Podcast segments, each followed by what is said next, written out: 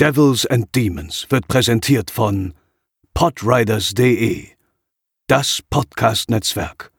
Diese Episode wird präsentiert von Deadline, das Filmmagazin, die Fachzeitschrift für Horror, Thriller und Suspense. Jetzt im Kiosk oder online unter deadline-magazin.de. Moin Moin und herzlich willkommen zur 257. Episode von Devils and Demons, der Horrorfilm-Podcast. Ich bin der Chris und bei mir im Krankenlazarett sind heute zum einen Theresa. Hallo. Und zum anderen André. Moin, ich stehe aber nur draußen und winke, weil ich bin nicht krank. ich, ich wollte sagen, du hast quasi dein komplettes Krankheitsbudget schon relativ früh im Jahr aufgebraucht. Ja. Und äh, wir ziehen jetzt nach. Ich bin jetzt wieder so halbwegs gesund. Theresa hat einen zweiten hat einen Nachschub quasi bekommen. Ja. Und Pascal fällt heute ganz aus. Genau, Pascal ist jetzt richtig down. Sehr gut. Aber das soll uns natürlich nicht davon abhalten, liebe Grüße an dieser Stelle, heute einen tollen Film zu besprechen. Und ähm, ja, der spielt im Jahre 1954. Und jetzt habe ich meine ganze Einleitung selber versaut. Ähm, Willkommen der so mit, mit, mit Fußball-Weltmeisterschaft. Deutschland wurde Weltmeister 1954. In, in diesem Jahr war es nicht so gut, aber wir bleiben ja 1954. So wie unser Film, den wir heute besprechen, ähm, Shutter Island aus dem Jahre 2010 von Martin Scorsese. Und los geht's nach dem Intro. They're coming to get you, Barbara. For you.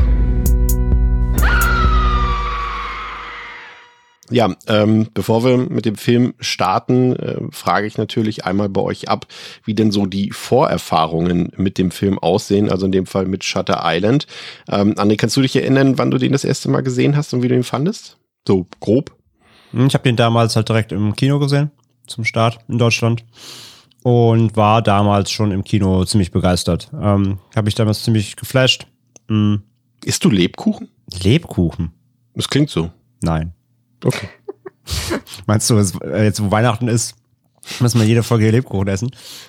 Wäre ein gutes Ritual. Speichert in, der, speichert in den Wangen. Wäre wär ein gutes Ritual, aber ich glaube, dann würden unsere äh, HörerInnen uns nach äh, 60 Minuten äh, verbal beleidigen, lautstark.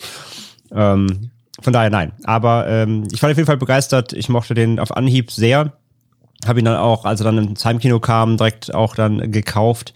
Steht seitdem im Schrank. Und ähm, ja, ein Film, den ich jetzt auch nicht super oft gesehen habe. Ich glaube, jetzt insgesamt war es jetzt zum Rewatch das vierte Mal, wenn ich mich nicht ganz vertue. Ähm, ja, aber das war damals auf jeden Fall zum Start, war ich schon ein Fan vom Film. Ich war damals, ähm, habe äh, zu meinem Geburtstag eingeladen und ähm, hatte da Geburtstagsgäste. Und ähm, das klingt jetzt so besonders, aber es war damals besonders, weil ich Geburtstag feiern total hasse. Ähm, und äh, wir sind dann ins Kino gegangen und haben uns den Film angeguckt und ich war so irritiert, weil sich der Film für mich so gut es geht beim ersten Mal eigentlich relativ schnell erschlossen hat und ähm, wir haben dann danach äh, über den Film diskutiert und alle anderen so, oh, was bedeutet das? Und nee, das muss noch was anderes bedeuten. Ich dachte, hey Leute, aber das ist doch klar, was der Film uns sagen will. Und alle anderen so, nee, nee, da muss noch was anderes hinterstecken. Das, das äh, fand ich damals schon so irritierend und äh, darüber können wir natürlich nachher auch sprechen, woher das vielleicht kommt und ob das vielleicht auch sogar richtig ist.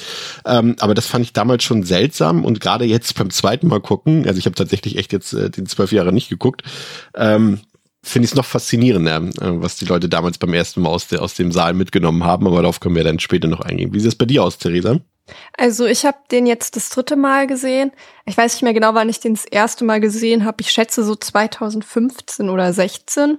Und ich glaube mit meiner Schwester zusammen, aber ich bin mir nicht mehr ganz sicher. Und ich finde tatsächlich auch, dass er eigentlich relativ eindeutig mit der Auflösung ist. Aber ich finde den Weg dahin, also den Twist, den hätte ich nicht ahnen können.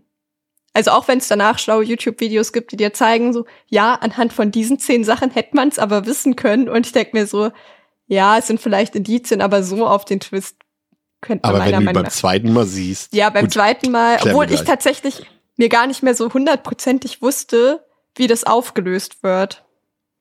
Ich hatte das schon wieder so ein bisschen vergessen. Ich wusste, dass es irgendeinen Twist gab, aber ich konnte mich an die Auflösung schon nicht mehr zu 100% erinnern. Deswegen hatte ich dann doch noch mal, ähm, ja, wie beim ersten Mal gucken fast. Bei mir war es halt witzigerweise anders. Ich wusste die Auflösung noch, ähm, aber der Weg dahin eben mit den Bestandteilen und wo sind die Hinweise, Ja. das wusste ich nicht mehr. wichtig an dieser Stelle ist, ähm, also ihr wisst ja, liebe äh, ZuhörerInnen und Zuhörer, ähm, dass wir die Filme ja ohnehin alle durchspoilern, aber gerade heute ist es wirklich, wenn ihr den Film nochmal gucken wollt, wirklich, also wir wollen jetzt nicht äh, Hörer ablehnen in diesem Fall, ähm, also hört uns bitte fleißig, aber in dem Fall würde diese Folge euch den Sehgenuss wirklich versauen, wenn ihr diese Folge vorher hört. Also habt bitte den Film geschaut, bevor ihr diese Episode weiterhört, sonst macht das Ganze tatsächlich keinen Sinn. Es sei denn, ihr habt ohnehin nicht vor, den Film je in eurem Leben zu sehen, was wir ja auch schon wissen, André, was ab und zu mal vorkommt, äh, dann Mhm. könnt ihr den Film, äh, die Podcast-Episode natürlich auch äh, so schon weiterhören. Dann, dann, Ähm, dann wisst ihr nach der Folge auch wieder genauso viel wie die, die ihn gesehen haben. Ja. ähm, der Film hat auf Letterboxd eine 4,1 von 5, auf der IMDb eine 8,2 von 10 und er befindet sich, das vielleicht als Besonderheit, seit Release auch in den Top 250 der IMDb na, Charts nicht, der, der Liste der besten 200 oder bestbewertetsten 250 Filme. Er hat 80 Millionen Dollar gekostet, hat damit weltweit 295 Millionen Dollar eingespielt und war bis zum Release von Wolf of Wall Street Martin Scorseses erfolgreichster Film. Wenn ihr den Film sehen wollt, könnt ihr den eigentlich im Prinzip überall sehen, also auf Blu-ray, auf DVD, er ist digital zu kaufen, er ist im Abo bei Netflix, es gibt eine UHD, die ihr aus England euch bestellen könnt, also heute ausnahmsweise mal wirklich überall verfügbar, freie Auswahl, bedient euch. Ist ab 16 freigegeben, läuft 138 Minuten und als Triggerwarnung würde ich in diesem Fall aussprechen, dass es sehr viel über oder um Mental Health in dem Film geht und ähm, vielleicht wer mit der, also wir alle haben Probleme mit der Tötung von Kindern, aber wer das auch im Film hat, äh, der sollte vielleicht hier auch passen, weil das schon ein nicht allzu kleines Thema in dem Film ist. Gewalttechnisch ist der, würde ich sagen, grafisch, André, harmlos, aber psychisch durchaus herausfordernd, würde ich mal sagen. Ja, das, das trifft es eigentlich ganz gut, ja. Also es ist natürlich jetzt kein, es ist kein Gemetzel oder so, ne, im Film, klar, aber er hat halt sehr vor allem ausdrucksstarke Bilder in Zusammenhang mit Gewalt an Kindern und auch vielleicht NS-Zeit, ist vielleicht auch noch ein Thema. Ja, Ähm, das sind so Punkte, wo ich auch sagen würde. Aber hey, äh, gerade so Thema Verfügbarkeit ist doch auch mal nett, ne? Dass wir auch mal sagen können, da müsst ihr schon selber gucken, wo ihr den Film findet. Ja. ist für uns ja seltener, dass wir sagen können, ihr kriegt den überall, von daher auch eine gute Abwechslung. Es gibt nur ein malaysisches äh, Bootleg, was aber nur fünfmal existiert auf der Welt, so wie sonst Ja, immer. und alle davon hat Chris. Viel Glück. André, Pascal ist heute nicht da, deswegen bekommst du die Ehre, heute die Inhaltsangabe von der, in dem Fall von der UHD-Verpackung von der Paramount vorzulesen. Das mache ich doch gerne. Oscar-Preisträger Martin Scorsese arbeitet in diesem gruseligen Thriller erneut mit Leonardo DiCaprio zusammen. Als der US-Marshal Teddy Daniels in der Anstalt für kriminelle Geisteskranke auf Shutter Island eintrifft, nimmt das, was als Routineuntersuchung beginnt, schnell eine unheimliche Wendung. Im Laufe der Untersuchungen, bei denen Teddy immer mehr schockierende und erschreckende Wahrheiten über die Insel herausfindet, lernt er, dass es Orte gibt, die einen nie gehen lassen. Ich finde ja, André, dass es bei diesem Film tatsächlich schwierig ist, eine Verpackungsbeilage zu schreiben, ne? Ohne jetzt irgendwie wirklich, weil jedes Wort zu viel würde eigentlich schon den Twist oder so, oder die, die Richtung, in die der Film geht, vorwegnehmen, ne? Also du kannst ihn eigentlich quasi nur als, als Crime-Thriller verkaufen, als, Genau. aber auch ohne, ohne viele Details. Ohne Kontext, ja. Ja. Nee, nee, einfach der, das, es darf nur wirklich nur das Setup da sein. Zwei, ja, also beziehungsweise einer hier, US-Marshal, der hat ja noch einen, ähm, Gehilfen, sag ich mal. Ähm, Setup äh, kommt auf die Insel, der, mit einer Anstalt, soll was untersuchen, Punkt. Der darf es eigentlich gar, im Grunde gar nicht wissen erstmal. Wusstet ihr, dass es eine Romanverfilmung ist? Ja. Wusste ich, aber nie gelesen, den Roman. Ich wusste es, Kennst weil du ich die mich gut Romanverfilmung, vorbereitet habe. Ach so, Nein. okay. Okay. Ja, Aber vorher äh, habe ich es auch nicht gewusst. Vor Ich, ich tatsächlich auch nicht. Donnerstag. Äh, von, von Dennis Lee Hain ähm, aus dem Jahre 2003.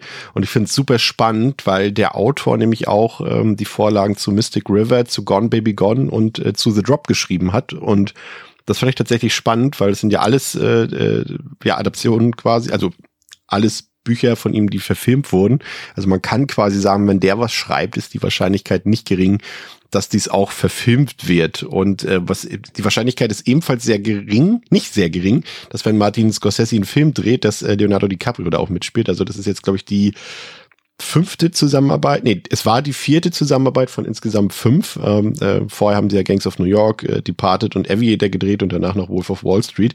Aber Shutter Island war der einzige Film, der ohne Oscar-Nominierung blieb. Und ursprünglich, André, ähm, wollte man den Film schon früher mal drehen. Da standen noch David Fincher und Wolfgang Pedersen als Regisseure zur Auswahl.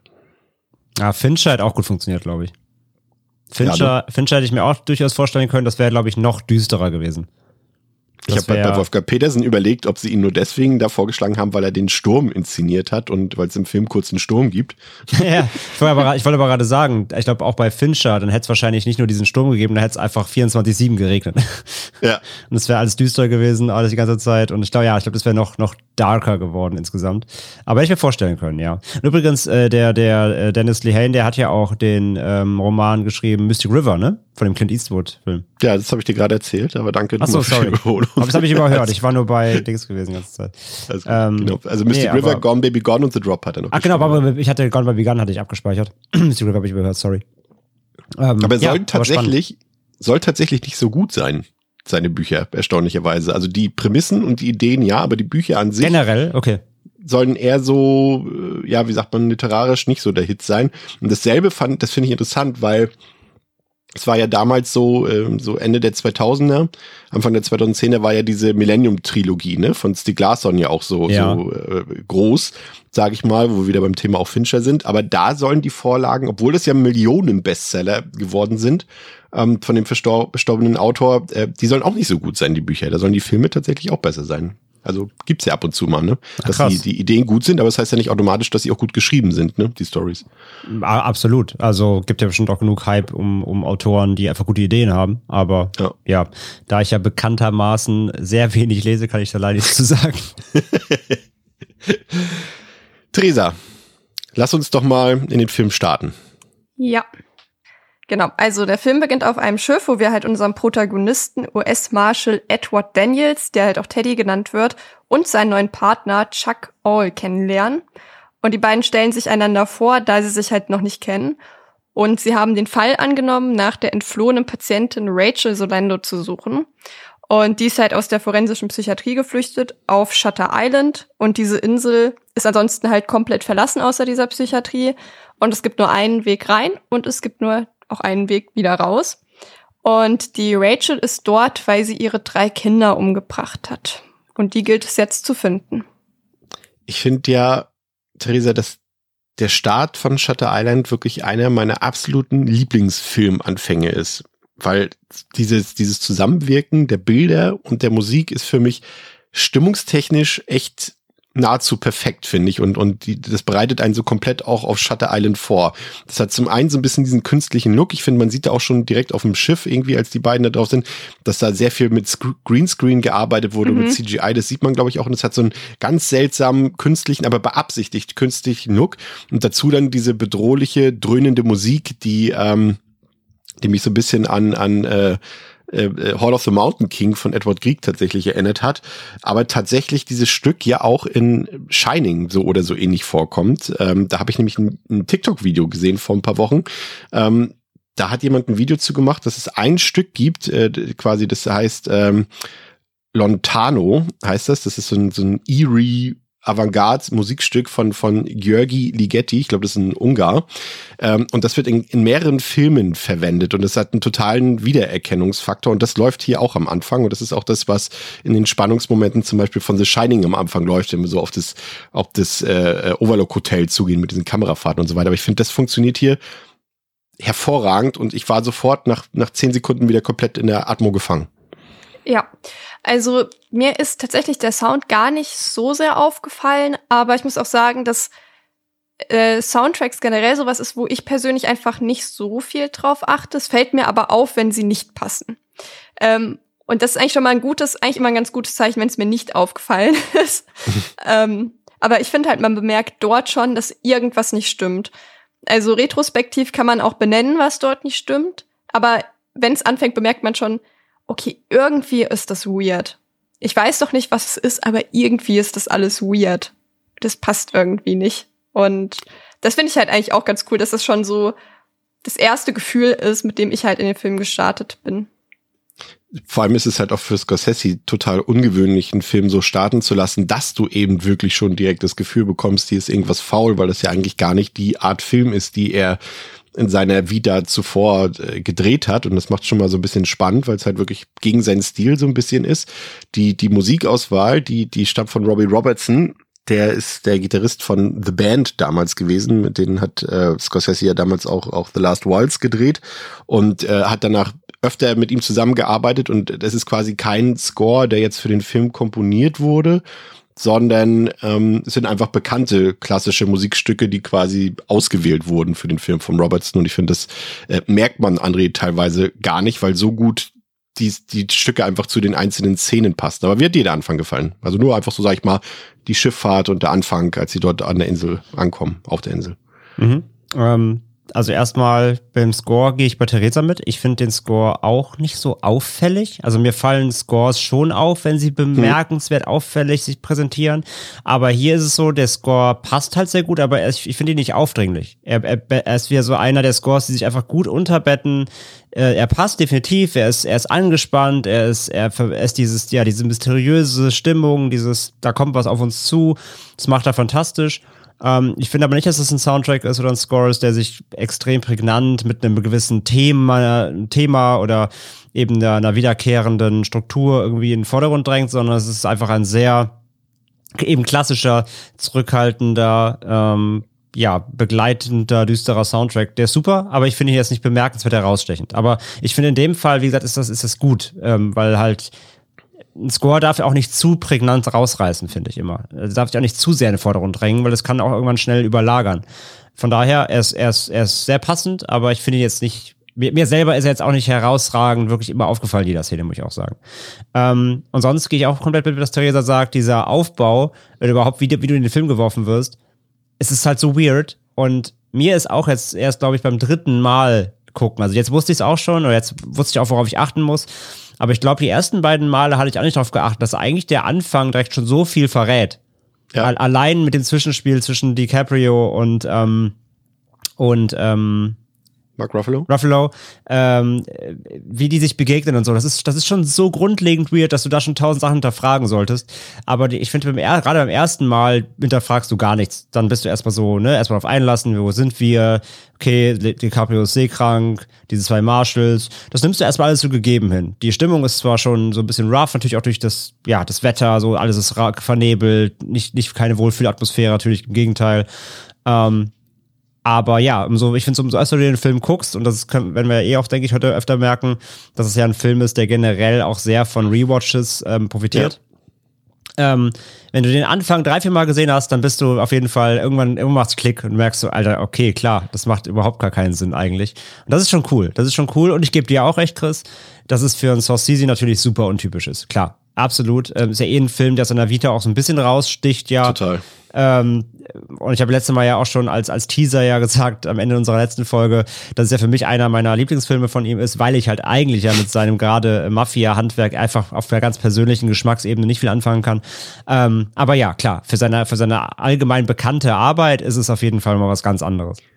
Ähm, an der Stelle erwähnen wir das auch gleich, das, was euch Theresa ähm, erzählen wird, inhaltstechnisch. Das ist quasi das, was chronologisch auch im Film so erzählt wird, so wie es die äh, ZuschauerInnen auch quasi nach und nach entdecken. Aber parallel dazu werden wir das Mysterium schon auflösen, weil anders kann man über den Film leider oder zum Glück, wie auch immer, äh, nicht reden. Deswegen werden wir jetzt natürlich auch die kleinen Hints und Clues nebenbei schon so ein bisschen auflösen. Und André hat das ja schon so ein bisschen angedeutet, eben gerade schon in den ersten 10, 15 Minuten, bei denen man denkt so irgendwie, okay, der Film hakt irgendwie alle Stereotypen eines äh, Crime-Thrillers oder eines Film Noir nacheinander ab.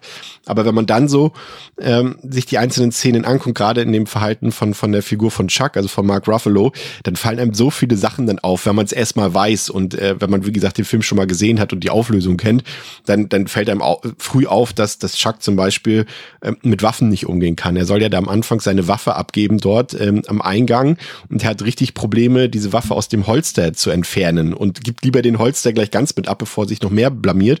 Und äh, dann sieht man auch, wie Teddy ihn so ganz spöttisch anguckt. Okay, du bist jetzt hier mein neuer äh, äh, äh, Kollege, du kannst ja gar nichts so in dem Sinne. Und das, man merkt auch richtig die ganze Zeit an der an der Reaktion von Mark Ruffalo einfach, dass er total unsicher ist in dieser Situation. Und es macht einfach super viel Spaß, es zu beobachten, weil äh, Theresa Mark Ruffalo hat ähm, von vielen Leuten, nachdem sie das Film das erste, den Film das erste Mal gesehen haben, eher so gemischte Kritiken bekommen, haben gesagt, ja, er fällt so ein bisschen schauspielerisch ab, aber ich finde gerade, wenn man den Film das zweite Mal gesehen hat oder noch öfter gesehen hat, dann fällt eigentlich auf, wie gut er das macht, weil er ja eben quasi diese Unsicherheit so spielen muss, weil das ja eben nicht seine Rolle ist dort als als äh, Kriminalist oder als Ermittler, ne? Und das das das finde ich so gut. Er spielt das überragend, finde ich. Ja, also ich sehe das auch so. Es fällt einem vielleicht beim ersten Mal gucken negativ auf, dass es so ein bisschen unbeholfen wirkt.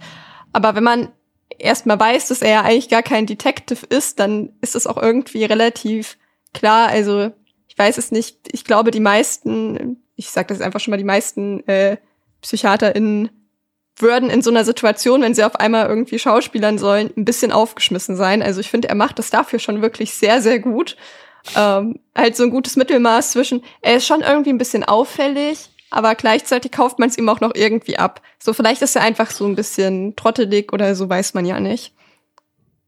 Ja, genau, das, und, ist, ja, das ist ja eher die, genau, das ist eher die, finde ich halt auch die Rolle, die er dann so ein ja. bisschen einnimmt, auch für den Film erstmal, für den, vor allem für die Erstsichtung. Er ist halt so ein bisschen der leicht unbeholfene Sidekick, ne? So, das soll ein bisschen so rauskommen, ja. Und ich finde tatsächlich, und das ist mir beim äh, jetzt beim zweiten Mal noch so extrem aufgefallen, ähm, denkt mal beide an die Truman Show und an den besten Kumpel von Truman. Und ich finde, dass äh, Mark Ruffalo diese Rolle hier in dem Film einnimmt. Er ist quasi der, der ähm, Teddy, wir nennen ihn jetzt mal einfach durchgängig Teddy, ne? unabhängig jetzt von der Auflösung später, ähm, er ist der, der Teddy durch diese Welt führt dort und der dafür sorgen muss, dass er nicht zu weit geht zum Beispiel oder dass er gewisse Sachen entdeckt oder wie auch immer oder dass er dort hingeleitet wird, wo er hin soll. Und das ist genau das, ähm, was der beste Kumpel von Truman auch ähm, in der Truman Show einnimmt, dass er immer dafür sorgen muss, dass Truman dahin geht oder dahin geht und ihn begleiten soll und so weiter. Und ich fand, das hatte totale Ähnlichkeiten, André. Weiß nicht, ob Stimmt. vielleicht liegt wirklich auch falsch, aber ich finde, das hat mich total das daran erinnert. War das Ed Harris? War das ein besser? Nee. nee. Der Terrace war ja der Chef von dem, von dem, von der Truman Show. Stimmt. Das war der. Ich weiß es gar nicht mehr. Egal. Aber ja, ich weiß, was du meinst. Und das trifft ganz gut. Ja, ja, genau. Ähm, in dem Fall, in dem Fall ist halt Chuck so sein, sein, sein, wie beim, wie beim D&D-Rollenspiel, so sein Game Master irgendwie. Ja, ja genau. Er ist, dafür, er ist dafür verantwortlich, dass er eben Teddy so ein bisschen durch dieses Szenario zieht, aus den Gründen, die wir dann eben erfahren. Und ähm, genau, er muss ihn so ein bisschen auf ihn aufpassen einerseits, gleichzeitig halt darf er nicht auffallen, dass er halt irgendwie ein falsches Spiel spielt. Also er hat ja auch keinen leichten Job eigentlich, muss man ja auch mal sagen. Den, und, den schwersten ähm, würde ich sagen. Und das mhm. ist halt, das ist halt so leicht off wirkt die ganze Zeit. Das macht ja halt nur Sinn. Ja, finde ich halt auch. Und, und wir haben ja auch so ein paar andere Momente gleich am Anfang, ne, wenn zum Beispiel äh, die beiden dann quasi Richtung ähm, ja, der, wie nennt man das, ähm, des Hauptgebäudes dort gehen und andere Patienten quasi auf Teddy reagieren und ihn, einer grüßt ihn ja, glaube ich, mit so einem Handzeichen.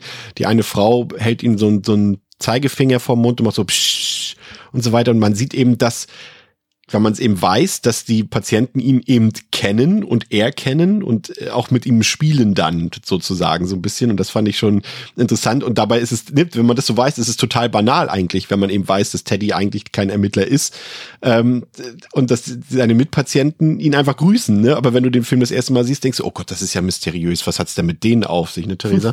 ja, genau. Er macht doch einmal so einen Kommentar, so, oh, die Wachen sind aber nervös.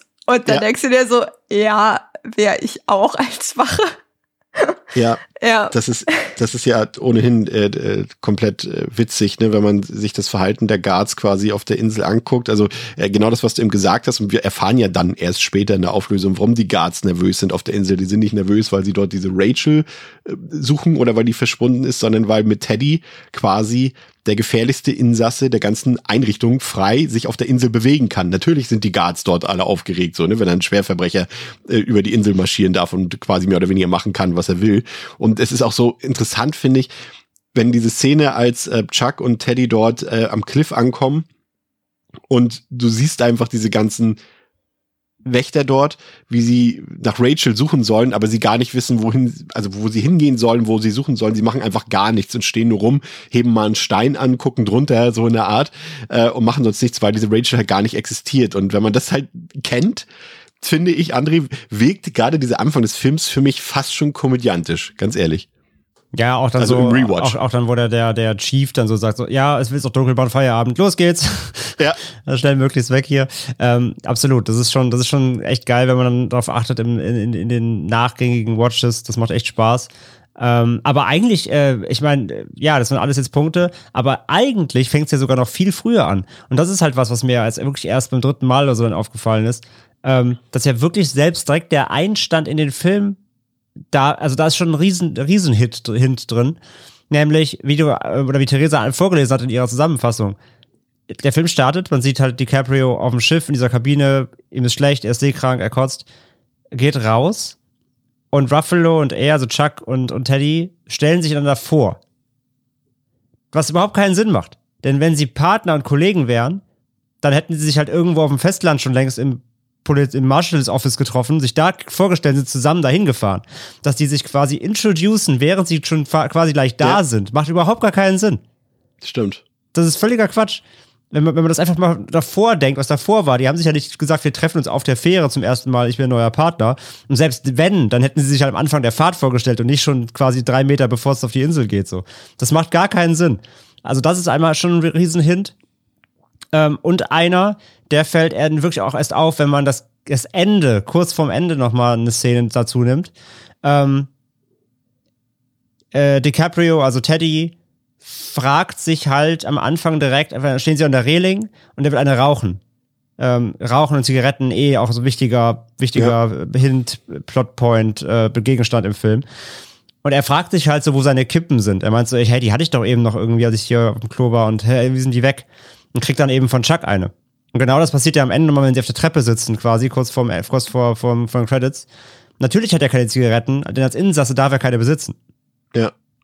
Ne? Ja, und deswegen kein hat er keine- Feuerzeug. und kein Feuerzeug, deswegen hat er keine Kippen und nix. Da sind so geile kleine Hinweise drin, das macht so einen Spaß und das habe ich auch erst ganz, ganz spät gerafft. Und gerade bei dem Einstieg finde ich halt, weil du denkst in einem Film, auch wenn er ein Mystery-Thriller sein soll, ich finde nicht, dass du schon in den ersten zwei Minuten schon irgendwie alles hinterfragst. Weil du setzt, du, kommst, Nee. du kommst, ne, Und Credits fangen an, du kommst in den Film rein, lernst die Charaktere erstmal kennen, dann hinterfrage ich doch nicht, was die in den ersten drei Sätzen irgendwie reden. Das ist schon echt geil.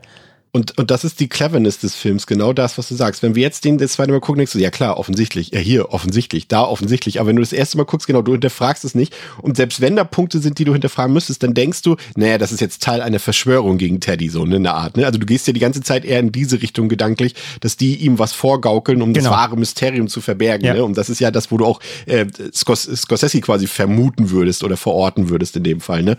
Und das macht, glaube ich, auch so ein bisschen so den ja, ein Spaß in Anführungszeichen des Films auf jeden Fall aus. Ich finde auch den Leuchtturm interessant natürlich, ne? Also der sich, ähm, der aus der Perspektive von Teddy natürlich immer anders aussieht, als er eigentlich sein müsste, weil äh, der Leuchtturm ist ja im Endeffekt die Symbolik für die Erleuchtung und äh, für das Erkennen eines einer selbst.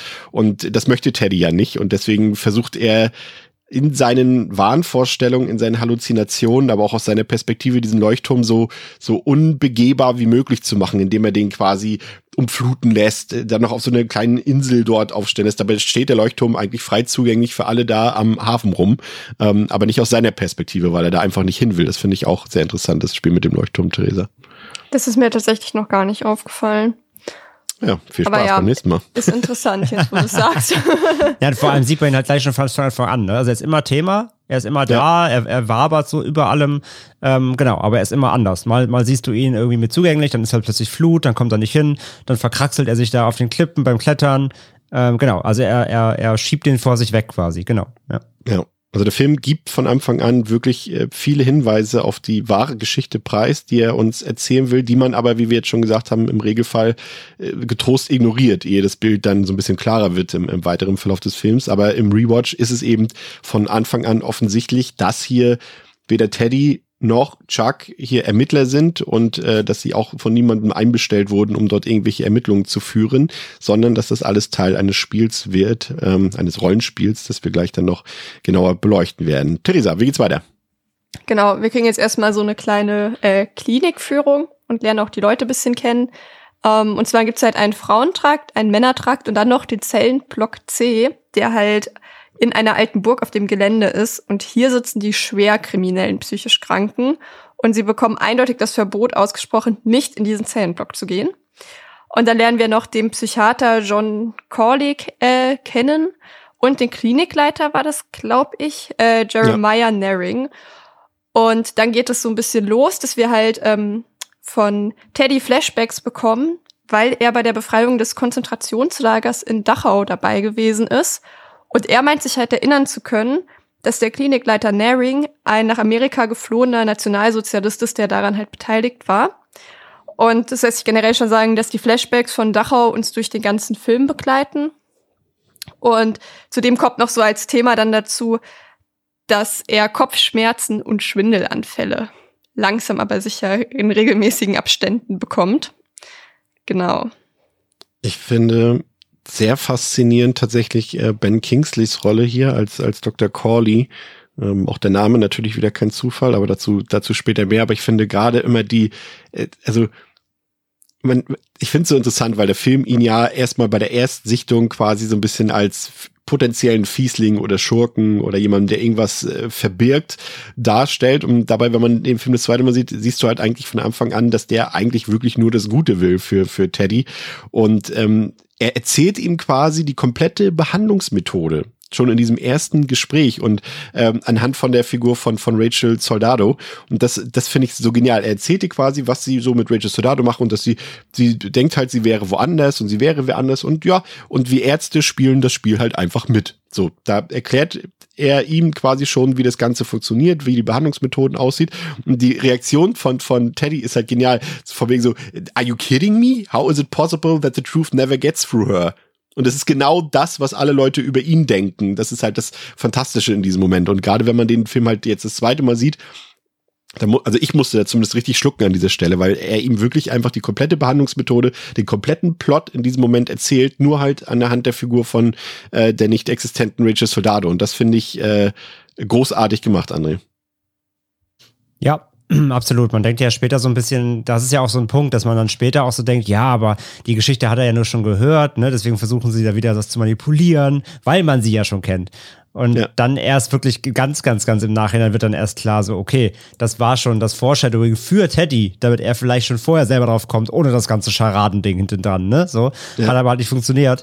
Aber ja, ist auch mega clever, ähm, dass er quasi gleich hier, dass er das, er, er lässt nach einer, er lässt ihn als vermeintlicher Marshall nach einer Person suchen, die an, scheinbar, also angeblich das Gleiche durchgemacht hat, wie er, nur umgedreht um ihn auf die richtige Fährte zu locken oder in seinen Geist äh, quasi selber reinzulocken. Äh, aber es funktioniert halt nicht. Aber ja, mega, mega smart gestaged, ja. Ich muss übrigens erwähnen, ich bin ja großer Fan von Ben Kingsley, auch wenn er natürlich auch in den letzten Jahren viel, viel B- und C-Movie-Shot äh, gedreht hat. Und wir erinnern uns natürlich mit Freuden an unsere Blood Rain-Folge, André. Aber ich muss trotzdem sagen, ich liebe vor allem seine Stimme. Ich finde, der hat so eine beruhigende, charmante, charismatische und auch so, so individuelle Stimme. Ich äh, schaue dem so furchtbar gerne beim Schauspielern zu. Ich weiß nicht, äh, wie es euch da geht, aber. Voll, ja. Ich, mag, ich liebe überragend. ja. Und das ist halt ohnehin hier, glaube ich, äh, großes äh, Schauspielkino, Theresa. Ne? Wir haben eben schon Mark Ruffalo gelobt, hier irgendwie dessen Leistung, wie gesagt, erst beim zweiten Mal gucken wahrscheinlich so richtig bewusst wird, aber auch DiCaprio, finde ich, spielt diese Rolle, die ja auch so facettenreich ist, auch überragend. Das ist für mich ein ganz großes Schauspielkino, dieser Film. Ja, Finde ich auch. Also da kann ich eigentlich über so gut wie keine Person meckern. Also mir ist zumindest niemand aufgefallen, der da so komplett rausfällt. Schlimmste, was passiert, ist, dass jemand nicht positiv auffällt. Und das ist ja auch schon mal ein sehr gutes Zeichen. was, was aber natürlich auch generell, also, Achso, sorry, ja. ich wollte sagen, aber auch alle so treffend besetzt, finde ich halt. Ob es ja. ein, ein Jack Earl Haley ist, ne, da in der Zelle, da in dem ja. C-Trakt, ob es halt mhm. ein, ob es ein, ähm, keine Ahnung. auch wieder hier Ted Levine als Wächter da, Hauptwächter. Ja, auch super. Oder hier äh, John Carroll Lynch als dieser Marshall Chef da eben, ne, ja. der, der bei der Suche, der, der, der, der vom Friedhof rettet quasi, auch so super, so eben auch, auch so als leicht trottelig, so passt perfekt, so ein bisschen so dieses, diese Charades spielen, aber auch nicht so 100% sicher und so, auch richtig super. Ähm, also und, und vor allem Misha Williams mit zwei Minuten Screentime trotzdem so überragend zu performen. Ist ja, auch, auch alle, so allein am See dann am Ende. Ja, ja, es ist Ja. unfassbar. Also wirklich auch smart und sehr passend besetzt. Und ich bin ja riesen Max von Südow-Fan. Auch schön dann ihn Ja. dann da eben ähm, da als, als äh, Chefarzt da äh, oder da, als Direktor da zu sehen. Ähm, Ja. ja, super. Also wirklich, wirklich sehr gut gecastet, der Film, ja. Äh, Vielleicht mal zu der Hintergrundgeschichte. Äh, Teddys schon mal beiläufig was erzählt. Äh, Die macht die ganze Sache und das war auch damals im Kino für mich schon der Fall, weswegen mir relativ früh klar war, dass dass das eben nicht die Geschichte ist, die der Film erzählen will. Also äh, wir wissen eben, dass äh, Teddy eben eine eine äh, tote Ehefrau hat ähm, und dass das irgendwie noch eine wichtige Rolle spielt, war mir irgendwie gleich klar und und auch das kann kein Zufall sein, weil wir wissen ja, ein Film ist nichts oder in der Regel bei guten Filmen kein Zufall, dass das eben in einer psychiatrischen Einrichtung spielt oder dass dort ermittelt wird. Und das macht eben äh, diese Doppelbödigkeit eben nicht äh, weniger offensichtlich. Und ich finde es auch gut, dass er zwischendurch in so kleinen Sätzen auch immer wieder, dass seine sein Charakter da durchkommt, also sein wahrer Charakter, ähm, als er auch ich weiß nicht, ob ihr euch erinnert, äh, als er auch mit Chuck spricht ähm, und über das über den Tod seiner Frau sagt er irgendwie zwischendurch, it's not the fire that killed her, but the smoke. Und damit zeigt er auch wieder, dass er sich absolut keinerlei Schuld bewusst ist und sich absolut keine Schuld eingesteht. Und das finde ich so spannend in diesem Film, dass es so in so, so, so, so banalen Sätzen eben ist. Ne? Also es ist nicht der, der, er, der das Feuer gelegt hat, was das Problem ist, sondern der Rauch hat sie getötet ne? und nicht das Feuer. Und das äh, finde ich sehr beeindruckend. Aber generell muss ich auch sagen, ich bin immer wieder verwirrt, wenn ich Shutter Island und Inception gucke, dass es quasi innerhalb von zwölf Monaten zwei Filme gab, in denen Leonardo DiCaprio eine Background-Geschichte bekommen hat, in der es um Traumata und um ähm, tote Ehefrauen geht, Theresa. Oh, ist ein bisschen länger her, dass ich Inception geguckt habe. Dann war da auch Hat auch immer diese Flashbacks und diese Illusionen Ja, ich war da auch ein bisschen Frau. verwirrt beim Gucken, also weiß ich auch nicht mehr so genau, aber das wird schon richtig sein, wenn du das sagst.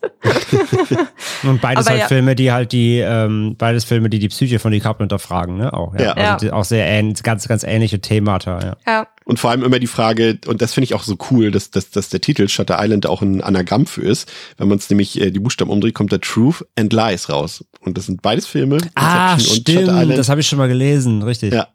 Die sich quasi mit der Thematik beschäftigen, was ist die Wahrheit und was ist die Lüge sozusagen, was ist die echte Welt und was nicht. Das ist schon interessant, ne, dass diese Parallelen zu dem Film.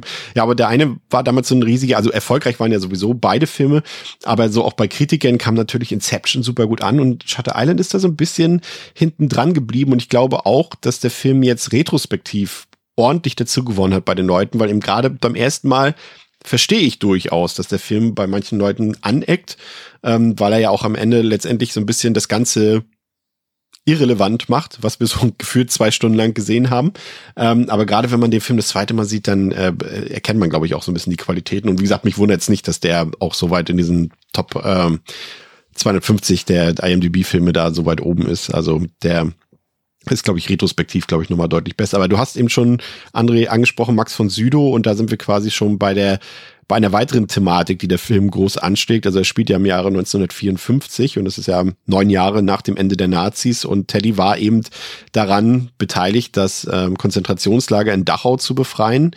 Und äh, dass es jetzt neun Jahre später spielt, ist jetzt auch kein so großer Zufall, denn in den USA war ja zu der Zeit äh, McCarthy groß äh, im Rennen, äh, der Kommunistenjäger quasi. Und äh, das stellt so ein bisschen auch eben dar, dass die USA zu diesem Zeitpunkt quasi selbst zu einer Art KZ wurden, in dem äh, die Leute eben verfolgt wurden aufgrund ihrer Gesinnung oder Religion, wie auch immer. Und hier wird eben ähm, uns Max von Sydow präsentiert, der quasi einen deutschen Arzt spielt. Und gleichzeitig wirft es zum einen die Thematik natürlich auf, dass eben, das ist ja auch, wie gesagt, die Verarbeitung der Nazi-Vergangenheit sowohl in Deutschland, aber auch im Ausland, äh, weiß man, glaube ich, aus dem Geschichtsunterricht, hat nicht äh, jetzt mal Nürnberger Prozesse hin und her und so weiter, hat ja nicht so konkret stattgefunden. Und es war ja so, dass äh, auch Jahrzehnte danach noch, André, in, in der deutschen Politik Leute waren, die eben eine Nazi-Vergangenheit hatten. Glaube ich, die CDU ist da, glaube ich, will jetzt nichts Falsches sagen, aber ich glaube, die CDU ist da ganz weit vorne mit dabei, in dem ehemalige Leute, die eben bei den Nazis tätig waren, ähm, noch wichtige politische Positionen inne hatten. Und hier sieht man das eben auch, dass so einer wie Max von Südow, den Teddy ja quasi als, als äh, Arzt der Nazis dort vermutet, eben munter weiterarbeiten kann, ne? Und dass das auch keiner großartig hinterfragt. Und man sieht das auch, wie das in, in DiCaprio arbeitet. Ne? Er spricht ja auch fängt ja auch an, Deutsch mit ihm zu sprechen. Also DiCaprio ähm, hat ja deutsche Wurzeln und kann ja auch Deutsch sprechen, deswegen finde ich es, äh, klingt sogar sehr gut im Film.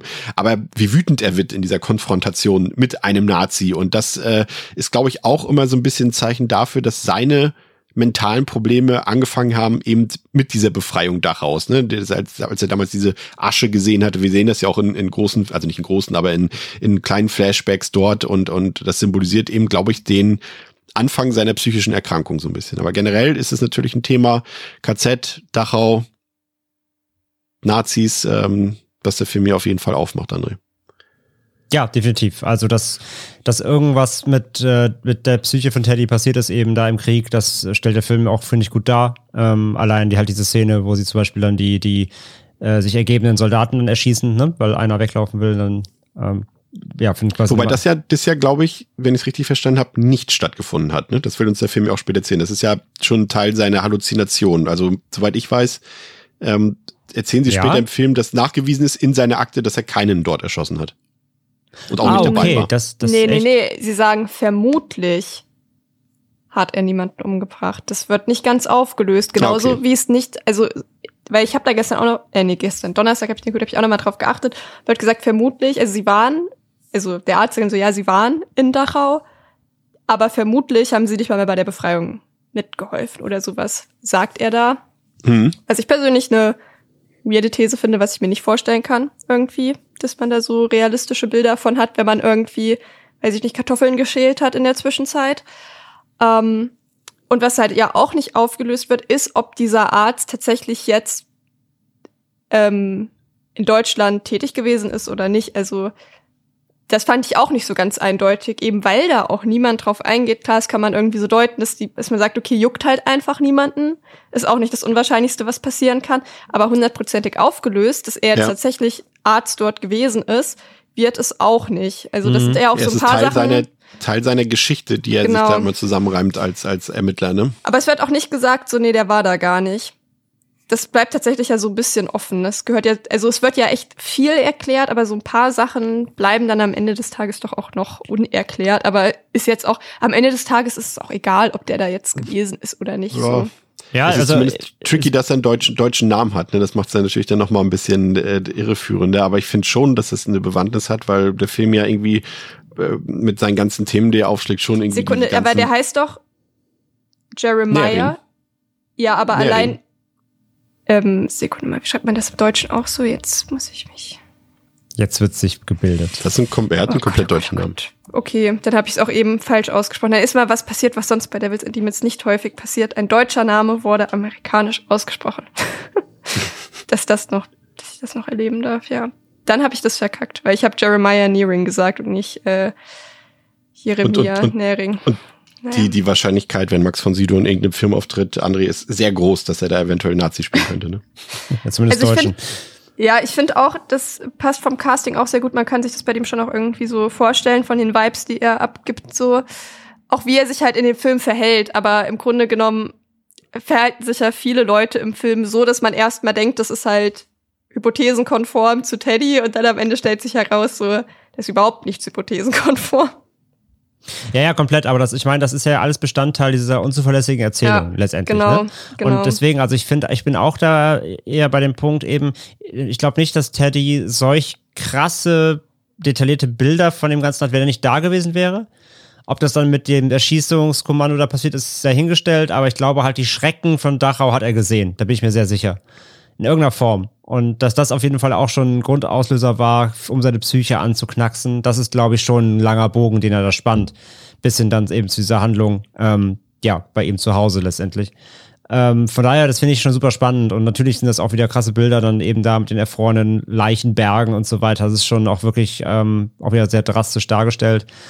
Und ja, dass er auf jeden Fall jemand ist, der schon viel gesehen hat. Ich meine, in seiner Tätigkeit als Marshal dann, also wirklich halt, ne, bevor es dann ähm, dazu kam, überhaupt seine ganze Armeelaufbahn, Soldatenlaufbahn bis hin, was danach passiert ist. Ähm, generell sein, sein, ich glaube, er hat schon einiges gesehen im Leben, das ihn, das ihn da noch bestärkt hat, bis es dann eben noch zu dieser ganz drastischen, ähm, bis zum ganz drastischen Erlebnis dann eben mit seiner Frau gekommen ist. Da ist schon vorher, glaube ich, auch einiges mit ihm passiert. Das heißt, das wird schon gut hergeleitet, finde ich. Egal, in, welchen, in welcher Detailform es jetzt wirklich ja. wahr war oder nicht. Aber das ist schon auch, glaube ich, ein Bestandteil der Figur, ja. Ich musste jetzt tatsächlich nochmal nachgucken, weil ich grundsätzlich in, eine innerliche Blockade habe, Max von Südow als Schweden ähm, wahrzunehmen. Oder, aber er ist ja, äh, äh ist ja Schwede gewesen und kein Deutscher. Aber ich habe es trotzdem nur überprüft, er hat genug Nazis in seiner Filmografie gespielt. Also so falsch war es trotzdem nicht. Theresa, wie geht's weiter? Genau. Also, die beiden untersuchen nun also den Fall und Teddy wird schnell misstrauisch. Die befragten Gefangenen scheinen vorher Anweisungen bekommen zu haben, was sie antworten sollen, da alle ungefähr das Gleiche aussagen zu der Tat oder beziehungsweise zu dem Verschwinden. Er befragt außerdem alle PatientInnen, ob sie einen gewissen Andrew Leddes kennen würden, da er ihn auf der Insel vermute. Dieser soll für das Feuer verantwortlich gewesen sein, das seine Frau Dolores umgebracht hat. Auch sie taucht immer wieder in Halluzinationen auf und spricht mit ihm. Er offenbart seinem Partner Chuck auch den wahren Grund, warum er sich für den Fall gemeldet habe. Ein Studienkollege George Noyce hat ihm offenbart, dass in Shutter Island Experimente am psychisch Kranken durchgeführt werden, genauso wie im Zweiten Weltkrieg. Teddy möchte diese Misstaten ans Licht bringen und er vermutet zudem, dass es einen weiteren Patienten geben muss, der nicht offiziell gelistet ist. Und generell wird hier jetzt schnell klar, dass in dieser Klinik laut Teddy schlimme Dinge passieren und halt auch einfach schlimme Verbrechen begangen werden ich finde auch dieser komplette Abschnitt, in dem es um diese Verhöre geht, äh, von den MitarbeiterInnen und von den, vom Personal, genau, und von den PatientInnen und so weiter, das hat auch wieder, also so, so blöd es klingt jetzt, wenn man den Film vielleicht nur einmal gesehen hat oder noch gar nicht gesehen hat, aber das hat so großes Comedy-Potenzial teilweise, diese Befragung, ähm, wie gerade eben auch eben Chuck beziehungsweise Dr. Sheehan ähm, da spielen muss. Also Mark Ruffalo, das ist so genial. Ich glaube, bei der einen Befragung zum Beispiel, ähm, ähm, als, als Teddy anfängt mit diesem Peter, der da befragt wird, zu streiten und äh, auf ihn losgehen will. Und du siehst richtig, wie Chuck ihn mit einer Hand zurückhält und mit der anderen Hand gibt er dem Personal Anweisungen, was er ja quasi als äh, Marshall mhm. nicht machen würde, aber als Mitarbeiter dieser Klinik eben. Und da sind so viele kleine Hints bei, auch als ähm, im Gespräch, äh, äh, als sie diese Bridget dort interviewen und äh, Teddy eben Dr. Sheehan äh, erwähnt und, und was hat's mit dem auf sich und so weiter. Und sie guckt dann die ganze Zeit Chuck an, weil der eben Dr. Sheehan eigentlich ist, ne? Und äh, das hast du irgendwie die ganze Zeit, dass die Leute dann ähm, auch so unbeholfen reagieren, weil sie eben total eines Rollenspiels sind, ne? Und das ist, das, wenn man da genau drauf achtet, siehst du das total, wie unbeholfen sich dort alle Leute einfach anstellen bei der Inszenierung dieses Rollenspiels. Und da musste ich ehrlich gesagt sehr oft lachen, Theresa. Ja, lachen musste ich jetzt nicht, aber mir sind schon auch so ein paar Sachen aufgefallen, die einfach oft wirken. Zum Beispiel, sie fragt dann ja auch nach einem Glas Wasser und sagt einfach so, ja, kann ich ein Glas Wasser haben? Und sofort springt der Chuck auf und sagt, na klar. So, wo man sich denkt, ja. es hätte genauso gut sagen können, dass irgendwie jemand sagt, also das dauert jetzt noch zwei Minuten, können wir da, kann das jetzt vielleicht noch kurz warten oder irgendwie, das ist ja auch voll viel Pflegepersonal, einfach sagen, ja, ja. könnten Sie mal bitte ein Glas Wasser bringen, aber dass er dann aufsteht als Befrager und ihr ein Glas Wasser bringt, allein das ist irgendwie schon komisch so und das sind halt wieder und er so guckt Szenen. ja dann auch extra noch hinterher und wartet, bis sie ihm den Zettel zugeschoben hat ja. und, äh, und und dann kommt er erst wieder zurück. Also er guckt ja hin, er sieht das ja auch die ganze Zeit. Ja. Und äh, das ist echt äh, auch auch äh, ja, das ist, ist, ist einfach cool gemacht. Ja, und da halt auch wieder so, wenn man den das erste Mal guckt, so, man kann es vielleicht deutlich richtig benennen, aber man rafft das, dass da irgendwas nicht richtig ist. Das sind einfach so viele Szenen drin, die einfach so ein bisschen komisch wirken, wo man denkt, das, das kann so nicht passiert sein. Also ja. irgendwas stimmt hier einfach nicht. Ja. Du, du siehst ja auch die ganze Zeit, gerade in der ersten Filmhälfte, dass immer, immer irgendwelche Guards in der Nähe von Teddy sind, ähm, damit, falls irgendwas passieren sollte, aber nie bei Chuck der ist quasi immer die ganze Zeit unbewacht sozusagen, aber Teddy nicht. Da ist immer irgendwie permanent in der ersten Hälfte jemand anwesend und das sagt auch irgendwie schon, dass da irgendwas nicht so so so recht passt. Ja, und dann haben wir diese Flashbacks, André, ne? Gerade so dieser erste ist ja auch sehr, also natürlich sehr virtuos inszeniert, aber der bringt uns ja auch so ein bisschen oder will uns auf eine falsche Fährte schicken, glaube ich, nämlich auf die Perspektive von Teddy, ähm, als diese Feuersequenz, ne, wo sich quasi in der Wohnung dort alles in Asche auflöst und auch seine, ja. seine Frau ähm, sich in Asche auflöst und was ja im ersten Moment so ein bisschen diese Feuertheorie, dass jemand dort ein Feuer gelegt hat und seine Frau verstorben ist, erstmal bestätigt, ne? aber eben aus der subjektiven Teddy-Perspektive. die, die Teddy-Perspektive. Ja, Die, Teddycam. Die, die finde ich gut, ja. Ähm, nee, absolut, genau. Und das ist natürlich auch wieder so ein, ähm, ein gutes Spiel natürlich mit dem Zuschauer oder den Zuschauerinnen. Äh, diese, diese Bilder ist auch so wieder so, so bildgewaltig, so bildprägsam zu gestalten, dass man natürlich dem Ganzen Glauben schenkt, ne? Also im ersten Watch hinterfragst du diese Bilder, finde ich nicht. Weil du kriegst halt dann recht schnell mit, dass halt, ähm, dass, dass Teddy ja auch einfach da diese angebliche Migräneattacken hat, ne? Also dass er seine, dass da, dass da auch irgendwie mit seiner Frau natürlich trotzdem bei ihm was, auch wenn es der falsche Grund ist, den wir dann an dem Punkt doch eben noch doch vermuten, ähm, dass er trotzdem auch eine Art Trauma hat, eben weil seine Frau äh, angeblich erstickt ist da im, im Rauch. Ähm, dass dann, deswegen hinterfragen wir trotzdem nicht die Bilder. Also er kann ja trauern, er kann diese Visionen haben, weil er auch ein Trauma zu bewältigen hat. Aber dadurch, dass die so bildgewaltig und bildstark sind, hinterfragt man ihn auch weniger. Ähm, weil man eben gefühlt seine Erinnerungen sieht so und sein, seine, ja, sein, sein, sein Verarbeiten des Verlustes und so weiter. Von daher auch sehr, sehr gekonnt eingesetzt, um weiterhin diese Charade auch dann eben in, im Kopf von Teddy für die Zuschauenden aufrechtzuerhalten. Ich fand übrigens eine Szene sehr beeindruckend. Das ist die, als äh, Teddy und Chuck ähm, spät abends in diese Sitzung dort reinplatzen, als sich quasi dort die Ärztinnen und Ärzte da und alle Führungs- und Leitungskräfte dort Achso, da im grad- Lehrerzimmer quasi. genau, sich dort treffen. Und das ist total genial, wenn du eben wieder aus der Perspektive des Rewatches gesprochen, wenn du eben weißt, was vor sich geht, dann siehst du dort auf einmal echte Reaktionen der Leute und zwar out of Roleplay. Die beim, dann dadurch erfährst du erst, dass quasi die anderen Führungskräfte dort an den Behandlungsmethoden von Dr. Corley ja zweifeln. Also die finden das ja nicht gut, die sind ja eher pro Lobotomie Ja. und äh, nicht äh, für diese anderen Behandlungsmethoden.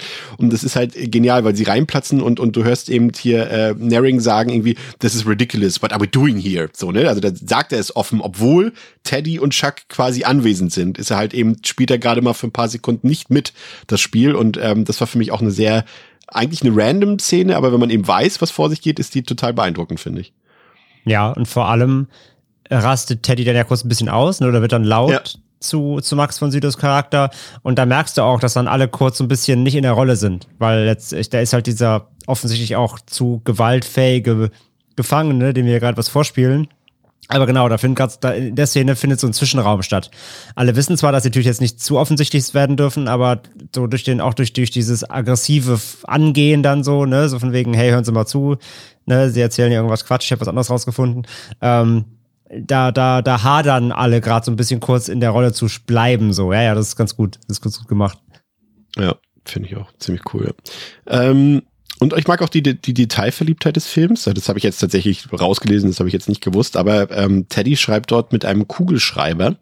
Und das ist insofern besonders, da wohl da 1954 der erste richtige Kugelschreiber erfunden wurde und in Mode gekommen ist. Und genau diesen benutzt Teddy auch. Und das ist quasi im Jahr 54 ähm, ist quasi der Siegeszug des Kugelschreibers in der Schreibwarenabteilung losgegangen und hat sich irgendwie 1954 3,5 Millionen Mal verkauft. Das fand ich cool, dass der Film da so auf so kleine historische Details achtet, Theresa. Ja, das ist tatsächlich lustig irgendwie. Ja. Aber das muss man, das muss man dem Film generell lassen, dass er ähm, historisch eigentlich ziemlich korrekt ist. Ich habe mich auch noch mal so ein bisschen ähm, in diese Befreiung von Dachau reingelesen und das, das dann dazu der Massenerschießung der Amerik äh, der deutschen, äh, ja, des KZ-Personals kam. Das stimmt halt ja auch alles soweit. Und auch so wie über Erkrankungen, Lobotomie, Neuroleptika und so gesprochen wird, das ist ja auch eigentlich alles akkurat. Ähm, und das muss man im Film halt wirklich lassen, dass zumindest das, was verbal transportiert wird, auch der Realität irgendwie entspricht. Ja, wenn du das bestätigen kannst. Ja, würde ich so sagen. Ja, aber muss, muss man auch dazu sagen, Scors- Scorsese ist natürlich auch jemand, der da, der da auch Wert drauf legt. Ne? Das ist in seinen anderen Filmen ja durchaus nicht anders Also gewesen. du, du kannst es auch nicht, also ich finde, man kann das auch vor allem bei so Sachen nicht bringen. Ich habe dann Ja. auch mal so ein paar Sachen recherchiert, weil ich mich so gefragt habe, gab es eigentlich 54 schon so eine klare Unterscheidung zwischen psychisch kranken StraftäterInnen und nicht psychisch kranken, aber die gibt es tatsächlich, zumindest in Europa, seit 1933 irgendwie. Also auch das ist tatsächlich schon gegeben, weil es waren irgendwie so ein paar Sachen, wo ich mich gefragt habe, war das damals überhaupt so? Und ähm, das erste Neurolep Neuroleptikum, über das auch gesprochen wird, kam, glaube ich, auch 1952 raus oder sogar 54. Genau, ja, das hatte ich so, auch gelesen. So, so kurz davor. Und es passt halt einfach, weil er ja auch so diesen Konflikt zwischen, ja, ähm, zwischen Psychopharmaka-Behandlung und ähm, der Lobotomie halt, dass der ja auch zu dem Zeitpunkt wirklich sehr aktiv war und dass das halt auch aufgenommen wurde und dass da einfach auch sehr viel gute Recherchearbeit offensichtlich drinsteckt, was solche Themen angeht. So, sie hätten sich ja auch irgendwas ausdenken können. So, die meisten Leute wissen es eh nicht. Ähm, aber dass man halt auch, wenn man dann irgendwie den Film hinterfragt und nachforscht, dass man sagen muss, doch, das stimmt im Großen und Ganzen. Also das hatte ich zumindest im Making-of gesehen, dass sie sich da auf jeden Fall auch äh, Beratung von, von Psychologie-Experten sozusagen äh, gesucht haben. Und das ist ja auch so, ein so, ein so ein ja, eigentlich gar nicht so kleines Thema, ne? Ich glaube, im Film nennt es, glaube ich, Ben Kingsley auch irgendwie Psychosurgical versus Psychopharmacy irgendwie, ne? ist so ein bisschen ja. das äh, Thema, was äh, Mitte der, Anfang, Mitte der 50er Jahre so aufgekommen ist. Ähm, wie geht's weiter, Theresa? Genau. Also, die entflohene Patientin taucht nun wie durch ein Wunder wieder auf und damit ist ja der Fall eigentlich abgeschlossen. Aber das ist kein Anlass für Teddy, die Insel zu verlassen, weil er ja noch seine eigentliche Mission hat, und zwar ähm, den Andrew Ladis zu finden. Und dann kommt es zufällig zu einem Stromausfall auf der Insel und Teddy und Chuck sehen dort ihre Chance und Chuck bestärkt ihn auch darin, in den Zellenblock C zu gehen ähm, der nun nämlich schlecht bewacht ist. Und dort suchen sie halt nach Noise und Ledis. Und dort trifft er halt auch auf Noise, aber von Ledis gibt's halt keine Spur. Und das Gesicht von Noise ist demoliert und er sagt zu Teddy, dass er dafür verantwortlich sei. Und er sagt ihm halt auch außerdem, dass er große Angst davor hat, in den Leuchtturm zu müssen, weil dort ja die Experimente stattfinden, von denen er ihnen schon erzählt hat. Ja. Ja, da äh, kommen jetzt so einige Themen auf und das erste, was einem oder was mir aufgefallen ist in diesem Ward C quasi, ist eben, dass ähm, zum einen die Insassen, und das ist auch wieder so gut gemacht, weil wenn du den Film das erste Mal wieder guckst und halt denkst, dass, äh, dass, dass Teddy da vielleicht wirklich diesen Andrew Ladis sucht und, und da irgendwelche Leute irgendwie Ladis, Ladis ihm hinterherrufen und so weiter, aber das machen sie nicht, weil das irgendwie ein Hinweis sein soll, sondern das machen sie, weil es sein Name ist und sie ihn halt erkennen und wissen, wer da gerade durch die Gänge läuft. Ne? Das ist halt äh, äh echt cool gemacht.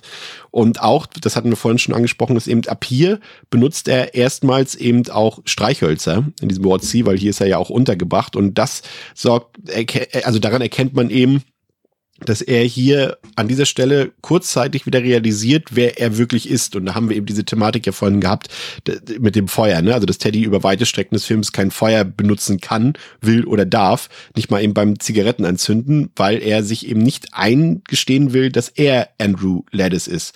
Und später realisiert er es eben kurz und dann kann er sich plötzlich selber Zigaretten anmachen. Und das ist eben so ein bisschen das Spiel mit dem Feuer und Eis in dem Film, weil das Feuer letztendlich das Innenleben von Teddy darstellt. Also er assoziiert ja auch Feuer mit seiner Frau, mit Dolores, weil er, er ist ja derjenige, der behauptet, dass sie in einem Feuer starb und dass, dass dieser Ledis äh, die Wohnung in Brand gesteckt hat und so weiter.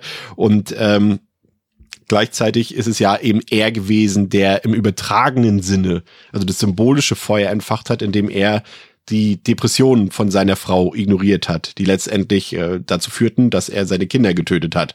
Und immer halt, wenn, wenn Sie. Teddy mit Feuer in Kontakt kommt, bekommt er ja auch immer diese Halluzination. Ne? Also immer, wenn er quasi von jemandem eine Zigarette angesteckt bekommt, dann hat er ja auch kurz danach oder direkt danach ja auch diese Assozi äh, Assoziation, sei schon, diese Halluzination. Und dann hast du eben als Kontrast dazu eben das Wasser und das Wasser stellt eben die Realität dar oder die Suche nach der Wahrheit im Film und deswegen hast du am Anfang eben auch ähm, diese Begebenheit, dass, dass Teddy seekrank wird, weil eben das ihn an seine Vergangenheit ja. erinnert. Ne? Ans das, Wasser, ja.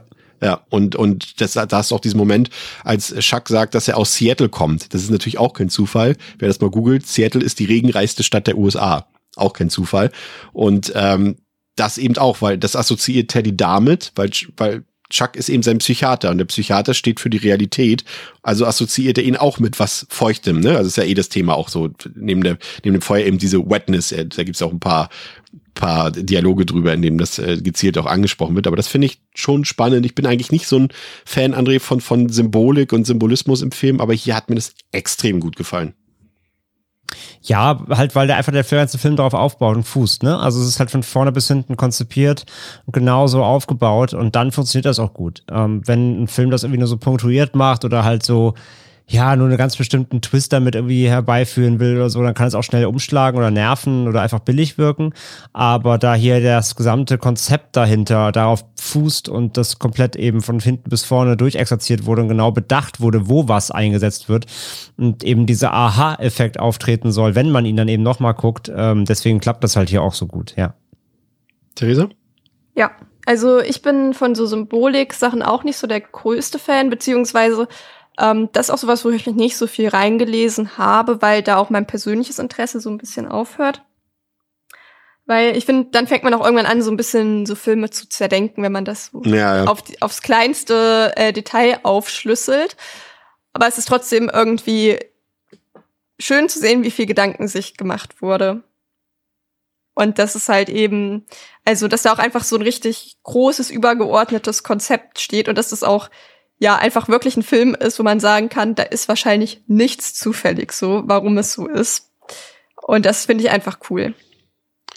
Ich fand auch das Gespräch mit, mit George Noyce ziemlich spannend irgendwie, weil auch da ja völlig offensichtlich ist. Ne? Also das ist, Noyce erklärt ihm ja gerade in dem Moment auch nochmal haargenau, schwarz auf weiß, was dort gerade vor sich geht. Ne? Also wer Teddy wirklich ist, was die dort mit ihm machen, was der Sinn der ganzen Sache ist. Und das ist dann, und das fand ich faszinierend, beim ersten Mal gucken, hätte ich auch gesagt, ja, aber das ist jetzt so offensichtlich, dass er ihm das erzählt, dass man es wieder nicht für voll nimmt und dass man denkt, dass er da irgendwie ausgetrickst wird oder so. Dabei versucht er einfach noch mal einen letzten Versuch, ihn irgendwie wieder in die Spur zu kriegen.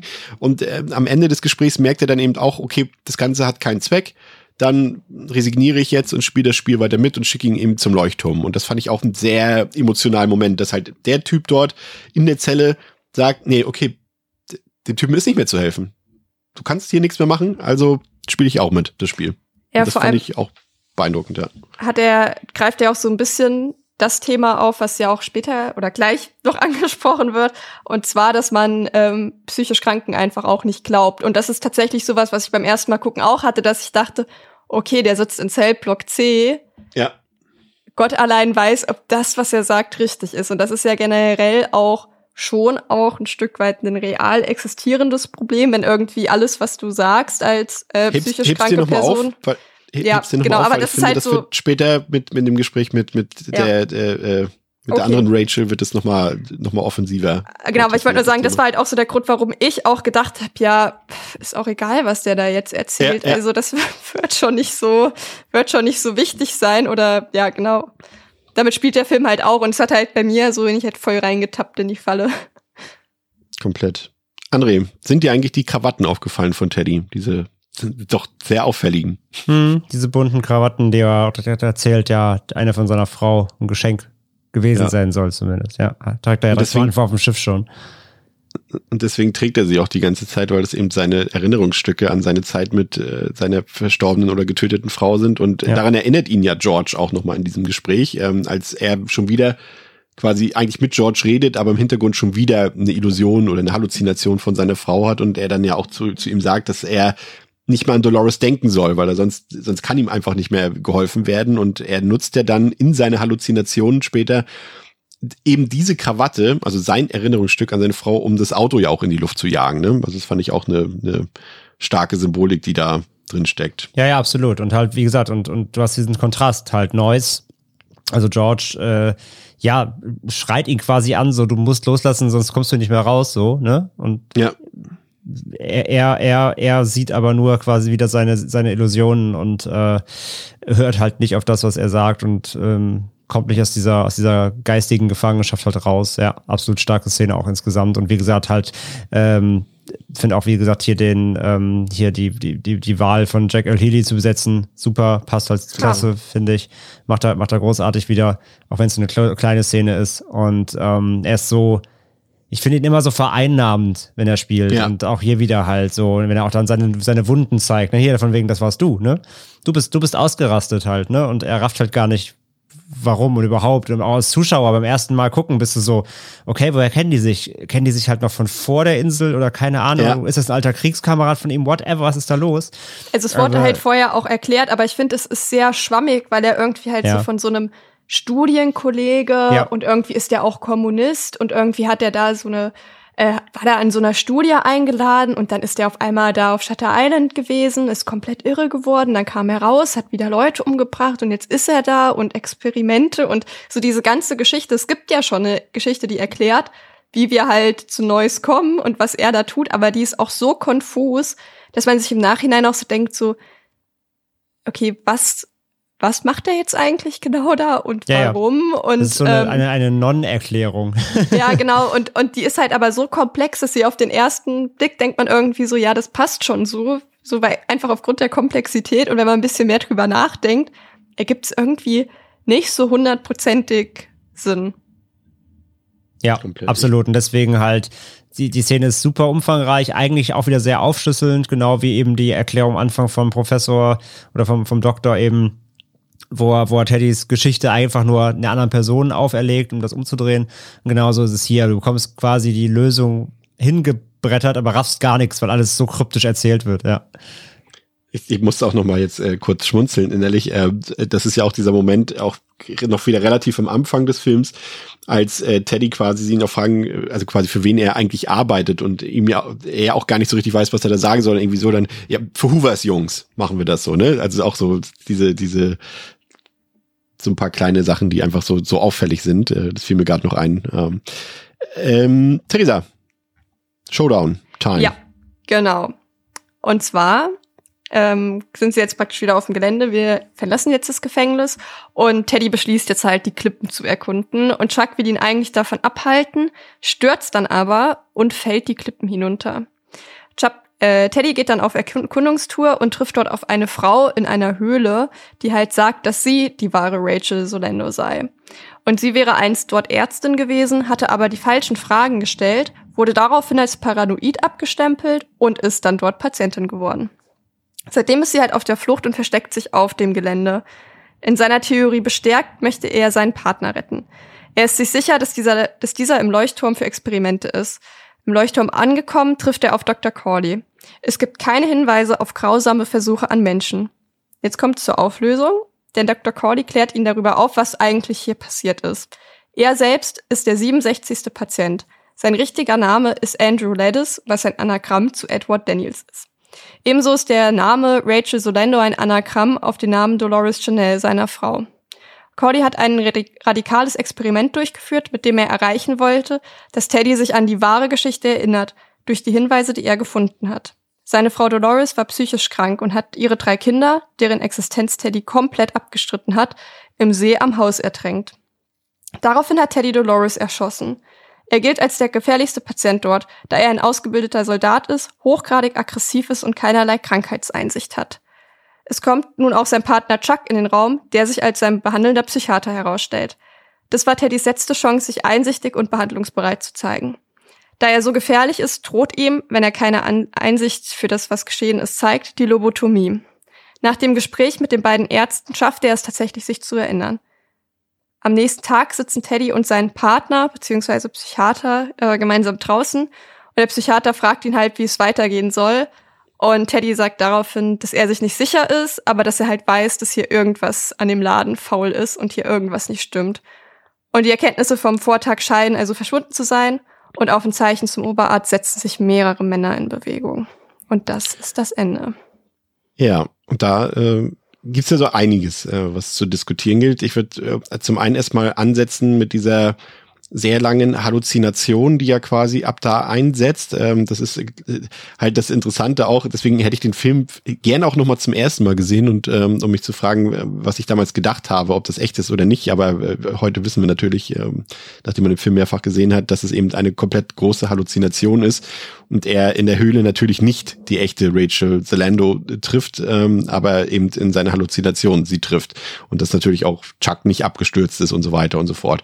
Und das ist ähm, habe ich nachgelesen, ähm, diese Situation in der Höhle ist halt ähm, basiert auf dem Höhlengleichnis von Platon. Also es werden die einen oder anderen sicherlich im Philosophieunterricht äh, damals mal gehabt haben. Das ist ja eines der bedeutendsten Gleichnisse der antiken Philosophie und ist quasi ähm, die der Weg ich lese es jetzt einfach nochmal vor, bevor ich Ihnen Quatsch erzähle, den Weg von den Schattenbildern in der dunklen Höhle hin zum Licht der Erkenntnis, von den unklaren Vorstellungen der Welt hin zu den wirklichen Ideen der Existenz. Und das ist ja quasi das, was dort auch mit ähm, Teddy stattfindet in dieser Höhle. Und das ist, finde ich, Theresa, für mich eine der großartigsten Momente, obwohl es eben nur eine Halluzination ist, aber genau das, was du vorhin gesagt hast, da wirft der Film Themen auf, die 1954 aktuell sind, die aber auch heute noch komplett aktuell sind, wenn es um die Behandlung von psychischen oder die Wahrnehmung von psychischen Krankheiten geht. Äh, sie sagt ja irgendwie, once you declared crazy, all that you do is part of your insanity. Und das finde ich halt so krass, weil du das immer wieder hörst. Ne? Also irgendwann glaubt dir einfach kein Mensch mehr, wenn sie einmal festgestellt haben, okay, du bist psychisch krank oder wie man umgangssprachlich, auch wenn es natürlich falsch ist, aber umgangssprachlich sagt man, sich für verrückt erklären und dann, äh, egal was du dann machst, egal was du tust, ähm, um zu beweisen, dass es nicht so ist, sagen sie dir, ja, aber das ist doch nur ein weiterer, weiterer Beweis für deine Verrücktheit in Anführungszeichen. Und sie sagt ja dann auch noch, irgendwann gibt's, äh, hattest du irgendwie in, in Vorfall, irgendein Event in deinem Leben, was dazu geführt hat. Und dann sagt er ja. Und genau, und ab dem Punkt bist du für die Leute cracked, sagt sie irgendwie in dem Moment, ab dem diesem Trauma und äh, kannst auch nichts mehr gegen machen und du hast dann auch keine Freunde mehr. Die ganze Welt ist dann einfach gegen dich in diesem Zustand, den du hast. Und das muss ich sagen, so wie sie das dort geschildert hat und ausgeführt hat in dieser Halluzination. Sie sagt, glaube ich, auch noch, dass, dass sie alle zu Ghosts werden in dem Fall, ähm, weil sie äh, einfach mit ihrer Vergangenheit nicht klarkommen und eigentlich Hilfe bräuchten, aber sie dann nicht mehr bekommen, ne, sondern einfach abgestempelt werden. Und ich finde, das ist so ein zutiefst trauriges Thema und das hat mich echt in dem Moment komplett nochmal berührt und richtig weggehauen, diese, dieses komplette Höhlenszene.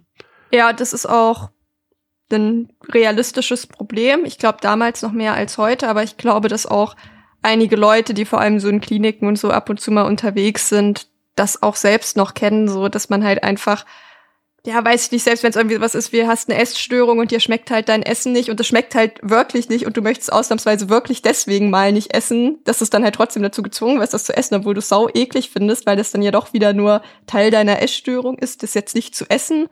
Und ähm, das ist natürlich schon vor allem halt für die Betroffenen halt ein totales Problem, weil man dann halt auch so häufig oder schnell das Gefühl bekommt, so ja, es ist auch egal, was ich sag, so mir wird das halt eh nicht geglaubt.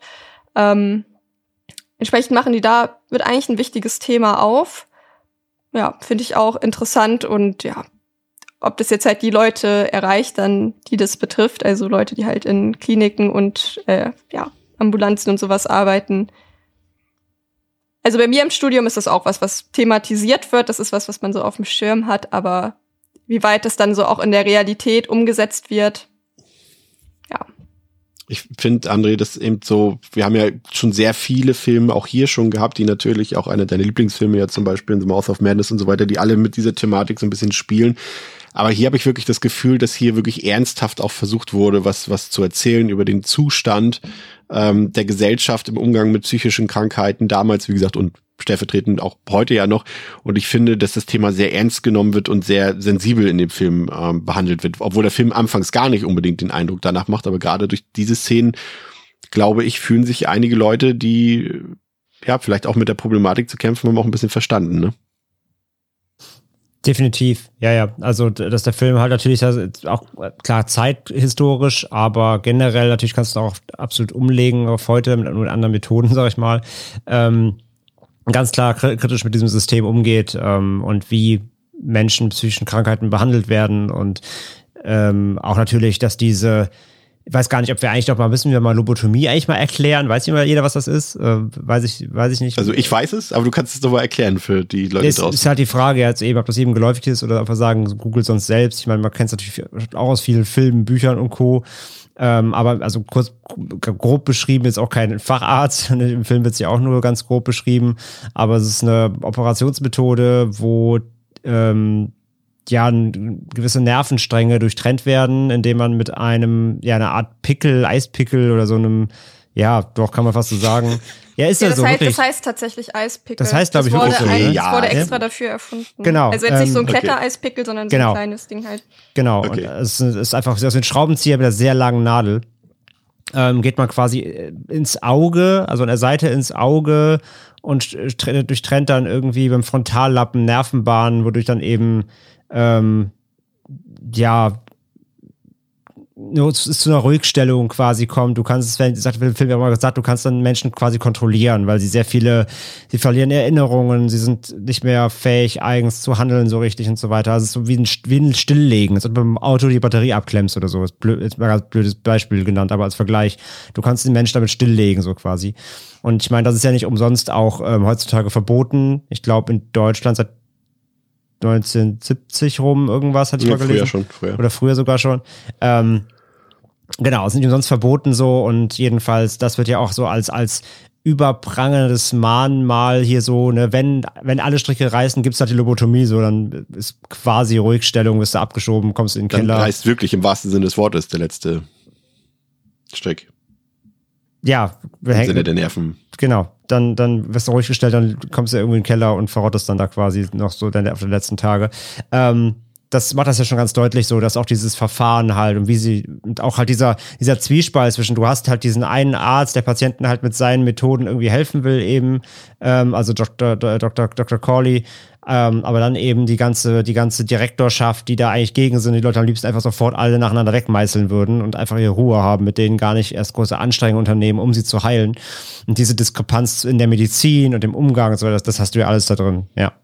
Aber schon faszin fast, kurz, kurz äh, Ja. faszinierend, ne, dass der, ganz gleich These, wenn der, dass der Erfinder der Lobotomie, ähm, ein Portugiese, Egas Moniz hieß der, dass der sogar 1949 einen Nobelpreis dafür bekommen hat und äh, für eine Sache, die dann quasi, ähm, ja, ich glaube, also hier steht 1967 wurde die letzte Lobotomie durchgeführt und 1978 wurde sie dann, also wurde nicht die Lobotomie an sich verboten, sondern die Durchführung von Psychochirurgie, also beziehungsweise die wurde nicht verboten, aber es gab strenge Restriktionen, die sie quasi verhindert haben. Aber es ist schon krass, ne, dass der einen Nobelpreis dafür bekommen hat, weil man 1949 dachte, das ist eine riesige Errungenschaft für die Menschheit. Ja, aber also ich finde das tatsächlich auch gar nicht so dumm, weil in dem Sinne, dass er dafür was bekommen hat, weil so die erste richtige Behandlungsmöglichkeit für Psychosekranke waren halt tatsächlich die Neuroleptika. Und du hattest vorher keine ähm, Behandlungsmöglichkeit für Leute, die Psychosen haben. Und wenn man dann irgendwie was findet, von dem man denkt, dass es funktioniert, und vielleicht das auch auf den ersten Blick bei so ein paar Leuten auch gar nicht so, so verkehrt lief, natürlich freut man sich da. Dann ist es ja auch eigentlich ganz schön, dass es gewertschätzt wird, dass man ähm, versucht, die Leute zu heilen. Hat halt nicht funktioniert, weiß man halt danach. Aber eigentlich finde ich das relativ, ähm, finde ich es eigentlich gar nicht so schlecht, dass, dass man sich darüber gefreut hat. Ja, den Hat Preis halt- hat gab's halt ja quasi für halt die nicht geklappt. Forschung und ja nicht für das Ergebnis, für das falsche Ergebnis am Ende, ne? So würde es ja auch Genau. Ja, ja, klar. Genau, so der, der gute Wille zählt vielleicht nicht unbedingt, wenn man ähm, sich überlegt, was damit angerichtet wurde, aber ich glaube nicht, dass so das Ziel war, da halt eben diese komplette Ruhigstellung im Großen und Ganzen ist da hoffentlich schon auch so ein bisschen um Heilung ging. Ähm, ich wollte jetzt noch dazu sagen, weil du, Chris, gesagt hast, ja, dass ähm, der Film gut mit dieser kompletten Thematik Psychiatrie, psychische Störung umgeht. Aber ich finde zum Teil reproduziert er schon auch, also zum einen widerspricht er sich selbst. Also wer Zellen Block C gesehen hat, weiß, dass es dort nicht ähm, so harmonisch zugeht. Also weil wir ja die ganze Zeit erzählt bekommen, ja, hier ähm, geht's dem Patienten gut, wir gehen raus mit denen und wir kümmern uns darum, dass es denen gut geht, wir hören ihnen zu. Und dann guckst du dir Zellenblock C an, wo du ja denkst, so, also da kannst du dich sicherlich nicht regenerieren. Ähm, das ist so ein Äh, Punkt. Nicht, aber nicht, nicht falsch verstehen. Also ich meine jetzt nicht das, wie der Film es darstellt, sondern wie der Film es uns erzählen will. Also er sagt Genau. ja nicht, dass es gut, wie die Leute da behandelt werden. Nee, also nee, genau, macht ja aber- klar, dass es nicht gut ist. Genau, das war halt so eine Sache. Und die andere ist halt aber auch, dass er, finde ich, so das Stereotyp von ähm, psychisch Kranken, äh, dass die gefährlich sind, so ein bisschen reproduziert, weil die Dolores wird hier als bipolar beschrieben, aber prinzipiell sind Leute, auch mit einer Schizophrenie zum Beispiel, die sind nur minimalst gewaltbereiter, sag ich mal, als ähm, reguläre Menschen ohne diese Diagnose. Es macht praktisch keinen Unterschied. Es macht nochmal so ein bisschen Unterschied mit ähm, Substanzabhängigkeit. Das ist sowas, da wird's ein bisschen tricky tatsächlich. Aber es gibt eigentlich, allein, dass sie, dass es als Erklärung reicht, dass sie mit ihrer Depression ihre Kinder umgebracht hat. Das ist irgendwie sowas, was mich so ein bisschen gestört hat, weil es halt, wie gesagt, so ein bisschen das reproduziert, dieses Klischee, dass psychisch Kranke auch irgendwie eine Bedrohung für die Gesellschaft darstellen. Während halt Teddy in einem, also zumindest so nach heutigem Strafmaß, würde der auch gar nicht in eine ähm, Einrichtung für psychisch kranke Straftäter kommen, weil er zu dem Zeitpunkt, wo er seine Frau umgebracht hat, bei vollem Bewusstsein war. Und er wusste, was er gemacht hat. Er hatte da keine Psychosen, er hatte da, also er hatte halt vermutlich diese PTBS-Störung, aber das hat ja mit der Situation an sich nichts zu tun. Und das dann halt irgendwie, das auch schon so ein bisschen impliziert, ja, wenn du deine Frau umbringst, so dann muss da irgendwas bei dir nicht stimmen. So, das kannst du nicht aus rationalen Gründen gemacht haben. Und das ist tatsächlich sowas, was mich so ein bisschen an dem Film gestört hat. Weil er dann doch nicht konsequent genug ist, da zu 100 Prozent aufzuklären. Und es nicht weiter kommentiert wird auch. Ja, das stimmt. Aber ich finde, äh, da, da, da ist sowieso noch ein Thema, was ich interessant finde, was dort aufgeworfen wird, weil sie ja, also Teddys Schuld, eigentliche Schuld, so wie der Film uns das ja auch erzählen will, ist ja jetzt erstmal per se nicht, dass er seine Frau umgebracht hat, sondern dass er seine Frau hat quasi in den Abgrund rutschen lassen, also in die Depression rutschen lassen, ohne irgendetwas dagegen zu tun, bis sie eben die Kinder tötete. Und das ist so eine Frage, die will ich mal an den Raum stellen, ohne dass wir jetzt in irgendwie in irgendwelche Küchenpsychologie abtauchen. Wir haben ja zum Glück Theresa da als Fachfrau. Aber ähm, ich finde es ja schwierig, diese Aussage, ne? Also der Film verkauft uns das ja auch so ein bisschen so, als wäre das Teddy schuld gewesen, dass er sich eben ja. nicht um seine depressive Frau gekümmert hat. Aber es gibt ja heutzutage auch diese Aussage, dass im Endeffekt jeder Mensch für sein eigenes Glück verantwortlich ist. Und da jemanden anderes die Schuld zu schieben, wenn er nicht aktiv toxisch dazu beigetragen hat, wohlgemerkt, äh, gilt ja heutzutage so ein bisschen als schwierig, ne? weil er hat ja selber Teddy äh, mit seinen Problemen und mit seinen äh, posttraumatischen äh, Erlebnissen dort zu tun gehabt und äh, hat die ganze Zeit mit sich herumgeschleppt. Und da stelle ich mir die Frage, kann so ein Mensch noch für das Glück eines anderen Menschen verantwortlich gemacht werden, Theresa? Ja, Oder also, André vielleicht erstmal. Ja. Erstmal, erstmal die nicht, nicht fachliche Antwort. Soll das denn heißen? Ähm, ja, ey, es ist halt super schwer zu sagen. Ich, ich, eigentlich halt nein. Also, wenn man aus dem Standpunkt halt auch kommt, so, ne, so, ja, er hat vielleicht seine Knackser schon gehabt, sag ich mal, aus dem Krieg oder so. Ja. Äh, die Knackser, die wir alle irgendwo haben, egal in welchen Zusammenhängen oder in ganz anderen Zusammenhängen natürlich. Aber jeder hat irgendwo seine, seine Momente schon gehabt, seine, irgendwo seine kleinen Dämonen und so weiter. Aber ähm, in dem Moment der, der Tat gibt es ja keine Rechtfertigung. Natürlich ist es halt ein hochemotional aufgeladener Moment, weil er seine drei toten Kinder im Arm hält und das dann vielleicht einfach auch das Gehirn dann im Moment aussetzt für auch nur einen Bruchteil der Sekunde, der ja schon reicht, um auf eine Waffe, eine Waffe abzudrücken. Ähm, aber äh, von der Rechtfertigung in dem Sinne kann ja auf keinen Fall gesprochen werden. So, aber wie gesagt, das that, that's it. So mehr kann ich dazu gar nicht sagen. Ich bin auch viel mehr gespannt, was Theresa zu sagen hat. ja, also ich würde halt auch sagen, also ähm, Alkoholkonsum oder eine Alkoholabhängigkeit nach einem traumatisierenden Ereignis, auch wenn man halt eine posttraumatische Belastungsstörung hat. Ich weiß, Ferndiagnose sind nicht cool, aber es wird uns ja schon auch so ein bisschen auf die Nase gerieben. Ja. Äh, sagt man das so? Ja. Unter nee. die Nase gerieben? Unter die, unter die Nase unter. gerieben. Unter die, ja. Okay. Ähm, Ach, die Nase ist gut. ähm, es wird es unter die Nase gerieben. Ähm, deswegen glaube ich schon, dass man das jetzt einfach auch mal so irgendwie sagen kann. Es ist halt keine Seltenheit. Und dann halt zu sagen, ja, weil er so, weil das ist ja die Argumentation, die halt, wie gesagt, angebracht ja. wird, er hat zu viel gesoffen, er war so wenig zu Hause, er hat zu viel gearbeitet und deswegen geht seiner Frau voll scheiße und deswegen hat sie die Kinder umgebracht. Also da das ist halt auch so vereinfacht. Da muss ja wirklich, ja, ergibt irgendwie in meinem Kopf überhaupt gar keinen Sinn, vor allem wenn man es mal so aufdröselt. Was, also gut, was sie eigentlich. Vereinfacht, warte kurz, vereinfacht in dem Sinne, ja, da, da hätte der Film sich vielleicht ein bisschen mehr Mühe geben müssen, dass er generell die Figur von Michelle Williams vielleicht doch noch ein bisschen tiefgründiger betrachtet, weil der, ich weiß nicht, ob der Film uns das suggerieren will, was du gerade gesagt hast. Er beleuchtet es nur nicht genauer. Aber genau. er sagt jetzt nicht so, sie ist äh, verrückt und will deswegen die Kinder umbringen was genau dazu geführt hat, zu mhm. ihrer Depression und so weiter, das, das erfahren wir ja gar nicht. Ich glaube schon, dass es so gesagt wurde, dass sie ihre Kinder umgebracht, also dass sie psychisch krank war und deswegen ihre Kinder umgebracht hat. Ja. Und es wird auch gesagt, dass sie halt eine halt ja, ja, aber das sagen die, nee, nee, immer nicht verwechseln, das sagen die Figuren im Film, aber das sagt uns nicht der Film. Also der Film will uns nicht sagen, dass das die komplette Geschichte von, von seiner Frau ist, von Rachel, äh, Dolores, äh, aber die Figuren im Film denken ja, das. Also ja, das aber halt auch, weil, weil die Psychiater vor Ort das halt, also weil das ja auch nicht von irgendjemandem. Aber die kritisiert der Film ja, die, die Psychiater. Tut er das komplett? Ich finde nicht. Ich also, finde schon. Ich finde, dass er eigentlich unseren, äh, wie heißt der, Cordy, so ein bisschen als romantischen Held darstellt, der irgendwie doch noch versucht, alles zu Besseren zu wenden, aber halt einfach Ja, kläglich dran scheitert. Aber nur, aber nur aus der Perspektive von 1954. Ja, heute das- wissen wir es besser und Ja, der Film das weiß auch, dass wir es heute besser wissen. Ja. Ist vielleicht auch genau, wenn man halt noch diese zeitliche Komponente dazu zählt, dann ist es vielleicht doch wieder realistisch. Die blende ich manchmal tatsächlich bei dem Film relativ schnell aus, das muss ich auch dazu sagen. Dann war das vielleicht auch noch Gedankengänge und Schlussfolgerungen, die man damals hatte. Aber es wird sich halt, ja, wie gesagt, auch keine Mühe gemacht, das irgendwie nochmal anders zu erklären und das halt, wie du es im Grunde genommen eben ja auch schon gesagt hast, ihm so angehängt wird, dass das sein Verbrechen war, dass er seine Ja. Frau nicht unterstützt hat. Das ist schon so ein bisschen absurd auch einfach. Ich finde es übrigens krass, ich habe die ganze Zeit mich gefragt, warum, äh, oder vielleicht habt ihr euch das auch gefragt, warum Teddy ja dann, also wir sehen ja dann quasi den Flashback äh, zu der Tat seiner Frau ähm, und den Konsequenzen daraus, dass er die Kinder ja aus dem Wasser holt und sie dann so nebeneinander fein säuberlich hinlegt und auch noch die Schüchchen auszieht und so weiter. Und das ist tatsächlich, ähm, so hat man, so aufgereiht hat man tatsächlich die Kinderleichen eben im KZ äh, auf Laken verbreitet auch gesehen. Also das war auch da wieder eine Anspielung drauf, wusste ich allerdings auch nicht.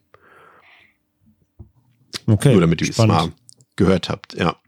Ähm, André, viele Leute haben sich gefragt, äh, äh, das liest man immer wieder, ob das nicht total unlogisch sei, dass man ähm, Teddy eben dort so durch die Gegend laufen lässt und das, ob das nicht alles viel zu gefährlich ist, was man da ihn machen lässt, dort im Sturm da in diesem Häuschen sein, die Klippen hoch und runter gehen, die Höhle und so weiter und so fort.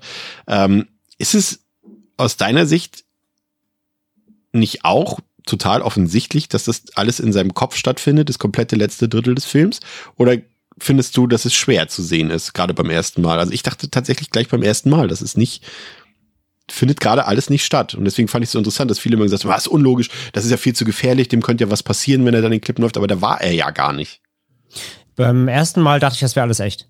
Auf jeden Fall. Okay. Ja, Weil ich ich, finde, der, der Übergang, auch jetzt beim, jetzt beim Rewatch, jetzt wieder zum vierten Mal, ich finde der über, also jetzt wusste ich es natürlich besser, aber die Inszenierung ist schon so clever, dass die Ebenen so fließend sind, dass es dir nicht auffällt. Weil zwischen, ich glaube nämlich schon, dass er noch mit Chuck an den Klippen gestanden hat, aber zwischen dem Gespräch und dem Runterkrabbeln passiert quasi so ein Schnitt, weil dann ist Chuck ja einfach weg. Und da klingt er quasi mit dem Kopf aus. Und alles, was danach passiert, das Runterkraxeln, das in die Höhle klettern, da angeblich die Ärztin treffen, das ist alles natürlich äh, Quatsch. Das merkst du auch dann spätestens daran. Er klettert dann runter, er sieht ja dann, also er klettert erst zum Leuchtturm, kommt nicht hin, weil Flut, will wieder hoch, will's Chuck erzählen, Chuck ist weg. Und dann geht er zur Klippe und sieht unten scheinbar Chucks Leiche, klettert dann runter. Und er klettert so drei Meter runter, dann fängt er noch quasi den Zettel mit der Aufnahmebestätigung. Und dann gibt's Der auch so lange da hängen bleibt, bis er ihn endlich hat. ja, und dann gibt's so einen Schnitt und er ist schon unten. Auch diese Kletterdauer ist ja überhaupt völlig irrational dargestellt. Aber ich glaube, aber dieser Übergang zwischen, zwischen es passiert noch und dann ab, zack, äh, Gehirngespinst ist so fließend, dass ich gut verstehe. Aber beim ersten Mal habe ich auch nicht verstanden. Bin ich ganz ehrlich. Ist das dieser, dieser Truman, auch wieder dieser Truman-Show-Moment, als, als Truman quasi ausbricht und aufs Meer hinausschippert und dann feststellt, okay, hier ist die, die, das Studio zu Ende sozusagen. Ja, so ein ne? bisschen, Das ist so ja, ein ja, bisschen kann man der so gleiche Moment, ja. Aber ich finde, das ist schon so gut inszeniert, dass es dir erstmal nicht auffallen muss. Das stimmt schon. Ja, aber vielleicht bin ich da auch tatsächlich zu streng mit den Leuten gewesen damals im Kino, weil ich, ich weiß nicht, da habe ich mal einen Glückstreffer gehabt, dass ich halt wirklich irgendwie ab- wusste, dass das nicht echt ist, aber das passiert mir ja sonst eigentlich auch selten beim Film gucken, dass ich das alles sofort entlarve, aber da ist es mir tatsächlich durch, scheinbar durch so einen Lucky Shot einfach gelungen. Und deswegen denke ich immer, hey, das müssen die Leute doch bemerken, nur weil ich es zum ersten Mal außer, ausnahmsweise mal mitbekommen habe. ähm, fantastisch. Ja, aber ja, das ist auf jeden Fall die Antwort. Also diese Sachen finden eben zum Teil eben nur in der Halluzination von Teddy statt und deswegen waren sie vielleicht gefährlich, aber sie waren halt nicht in der Realität vorhanden. Ähm, ja, wie finden wir jetzt diese Auflösung? Also es ist ja so ein bisschen Theresa, also natürlich äh, immer diese Thematik. Also nee, fangen wir nochmal anders an. Vielleicht erstmal das, das, das, das Ende, Ende. Das ist ja vielleicht auch ein Punkt, ähm, der vielleicht die meisten so beeindruckt mit dem Film am Ende dagelassen hat. Ne? Also es ist ja dieses, diesen Satz, den, den Teddy dort sagt, also er, sitzt ja da draußen, hast du ja vorhin schon erwähnt, und Chuck kommt dazu, jetzt aber in der Funktion natürlich als äh, äh, Psychiater. Und ähm, Ted spielt schon sofort wieder an, na Partner, was ist los? Und dann rauchen sie, quasi wie wir gesagt haben, wie am Anfang schon.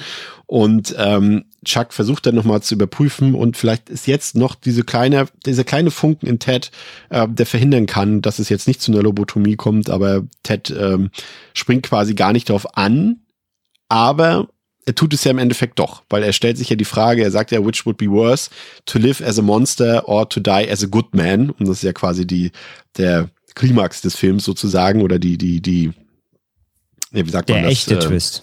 ja, das Ergebnis sozusagen.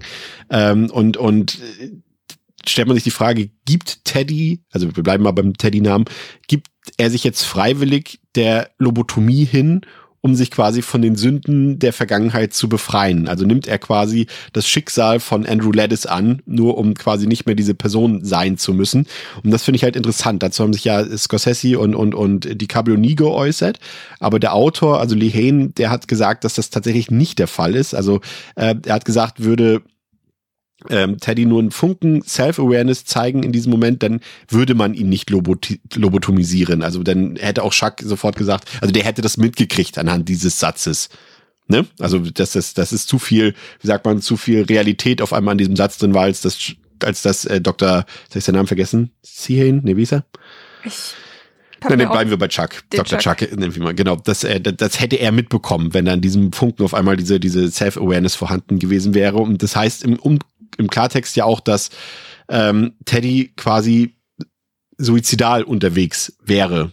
Und das passt einfach nicht zu dem Charakter von ihm, sagt Lee Hain. Und äh, Teddy erinnert sich einfach nur für einen ganz kurzen Bruchteil daran, wer er wirklich ist, aber lässt den Gedanken dann auch Sekundenbruchteile später dann auch wieder los. Und ähm, das finde ich halt interessant, weil für mich, ich sehe es wiederum nicht so wie Lee Hain. Also für mich ist es halt der Moment, dass eben genau er sich diese Frage stellt und er eben lieber in der Rolle als Teddy, als guter Mensch sterben will, indem er nicht zum Mörder wurde, als das Monster, was er tatsächlich ist. Und das ist für mich eigentlich die Konklusion des Films. Aber ich glaube, das ist jetzt der Punkt, wo man der Interpretation freien Raum lassen kann, Therese. Also ich denke auch, dass er es nicht wusste, weil, ähm, also wenn man das jetzt mal rein rational sich irgendwie anguckt, was er für, für Symptome zeigt und wie sie versucht haben, diese zu bekämpfen, ergibt es auch überhaupt gar keinen Sinn, dass das langfristig funktionieren soll. Also wenn ich das jetzt mal so ein bisschen überspitzt auf ein anderes Beispiel übertrage, zum Beispiel jemand, der Depression hat, so, da bringt's ja auch nichts, wenn du sagst, ja, hier aber dein Hund, der freut sich doch, wenn du nach Hause kommst und die Mädels vom Backen, die mögen dich auch. Deine letzte Klausur, die lief doch auch gar nicht so scheiße, gibt doch eigentlich keinen Grund, unglücklich zu sein. Und sie machen ja das nur in fancy und in ein bisschen länger. Und ähm, das wird ja der Komplexität dieser Störungen, die er ja hat, das ist ja auch nicht nur eine Sache, das ist ja ein ganzes Sammelsurium an Symptomen, die er irgendwie aufweist, wird das ja überhaupt nicht gerecht. Also das ergibt überhaupt gar keinen Sinn, meiner Meinung nach, dass das langfristig funktioniert. Ähm, einfach dadurch, dass er es jetzt einmal selbst irgendwie gerafft hat. Also das kann so, glaube ich, auch gar nicht funktionieren. Allein wenn man sich jetzt so anguckt, ähm, da passieren dann ja auch bei Psychosen sowas bestimmte Sachen im Gehirn, die kannst du nicht durch zwei Sätze, die selbst gesagt werden, Mhm. innerhalb von 48 Stunden irgendwie das alles wieder gerade rücken. Also wäre ja nett, wenn es so wäre, aber es ist unrealistisch meiner Meinung nach, dass er tatsächlich sich daran erinnern könnte, weil es gibt ja auch einen Grund, warum er das so sehr von sich abgespalten hat und diese Realität überhaupt nicht anerkennen kann. Und wenn die, ich sag jetzt mal, so einfach anzuerkennen ist, ist mit so einem kleinen Rollenspiel, was zwar aufwendig war, aber trotzdem getan äh, wäre, dann bräuchte er ja gar nicht so viel Abwehr. Im Endeffekt sehen wir ja quasi, dass die, ja, also, hm, also zu dem Zeitpunkt, als sie noch in dem Leuchtturm oben sind äh, und, und, nee, später in diesem, ich weiß gar nicht mehr, in welchem Raum das war, das ist ja da, wo sie ihn nochmal befragen und Ja. wer bist du und was hast du gemacht und so weiter. Und da, da hat man ja kurzzeitig vielleicht den Gedanken, ja, aber vielleicht auch nicht, aber zumindest will der Film uns vielleicht das suggerieren, dass die Handlung zwar geholfen hat, irgendwie, aber letztendlich gleichzeitig eine Niederlage ist für das, weil, weil das, was jetzt das Resultat trotzdem das ist, was Corey ja eigentlich, äh, also der Doktor eigentlich verhindern wollte, eben diese Lob- Lobotomie und es dann letztendlich zu aus seiner Sicht unerwünschten Behandlungsmethode kommt. Und ähm, da, da habe ich mich die ganze Zeit gefragt, was der Film uns damit sagen will. Er war halt einfach nur ein sehr temporärer Erfolg. Das hat halt kurz funktioniert, aber dann langfristig hat's halt doch nichts gebracht. Und ich glaube, so viel mehr, weiß nicht, ob da so viel mehr hintersteckt, außer dass man erst Hoffnung bekommt. So, oh, er hat es jetzt einmal selbst ausgesprochen, vielleicht hat er es Kraft. Und dann so, aber jetzt ist es trotzdem zu spät irgendwie. Oder halt auch vielleicht, um dieses Ende so ambivalent zu machen. Wenn er sich in dem, in der Szene ja gar nicht dran hätte erinnern können, dann wäre ja auch das Ende nicht so ambivalent, dass man da überhaupt diskutieren könnte. Man brauchte das ja schon irgendwie, dass er es irgendwie versteht, was da eigentlich passiert ist. Man brauchte den Inception-Kreisel noch. Ja. Äh, Quasi. Und der, der ist, André ist ja auch das, das Verblüffende, das finde ich selbst in dieser, in diesem Moment, als noch, noch mal, also quasi gefühlt das vierte Mal im Film noch mal alles erklärt wird, ne, als Dr. Corley quasi dort sogar mit seiner, mit seiner Schautafel dort, ne, also er noch quasi dieses, dieses The Law of Four, äh, mit den Anagrammen, ne, mit Edward Daniels und Rachel Solan und so weiter, dass diese vier Namen ja alle zusammengehören und so weiter. Und mit diesem Who is Patient Number 67, dass das alles noch mal erklärt dort quasi, mit Schautafel und mit äh, allem drum und dran, ähm, dass, dass, dass so inszeniert ist, dass man sich immer noch fragen kann, hm, das ist jetzt schon wieder so offensichtlich und eindeutig, wie uns das jetzt gezeigt wird. Ist das wirklich so? Und das, finde ich, macht der Film äh, bei, bei aller Offensichtlichkeit dann doch irgendwie ziemlich gut, finde ich. Ja, auch wenn man als Zuschauer halt immer dann doch noch mehr will. Ja. Also man will auch vielleicht gar nicht dann wahrhaben, dass es dann doch die, die Lösung ist, sondern man will ja weiter rätseln.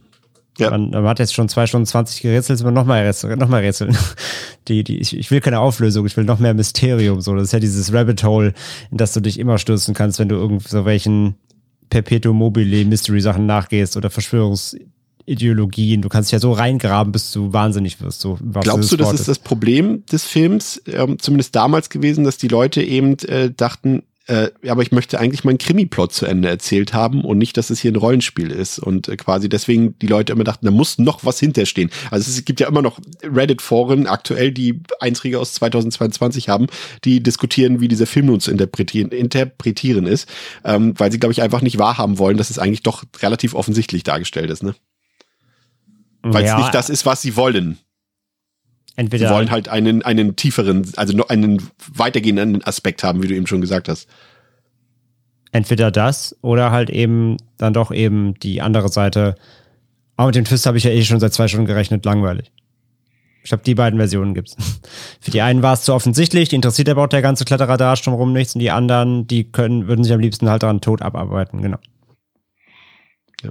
Und generell diese- zum, ja. generell noch zum äh, Ende, Ende per se. Also ich sehe es auch Ja. so wie ihr komplett und ähm, und die, das große Ganze, also ich glaube jetzt auch nicht, dass da die deepeste Message an sich hintersteckt, außer die, die offensichtlich sind.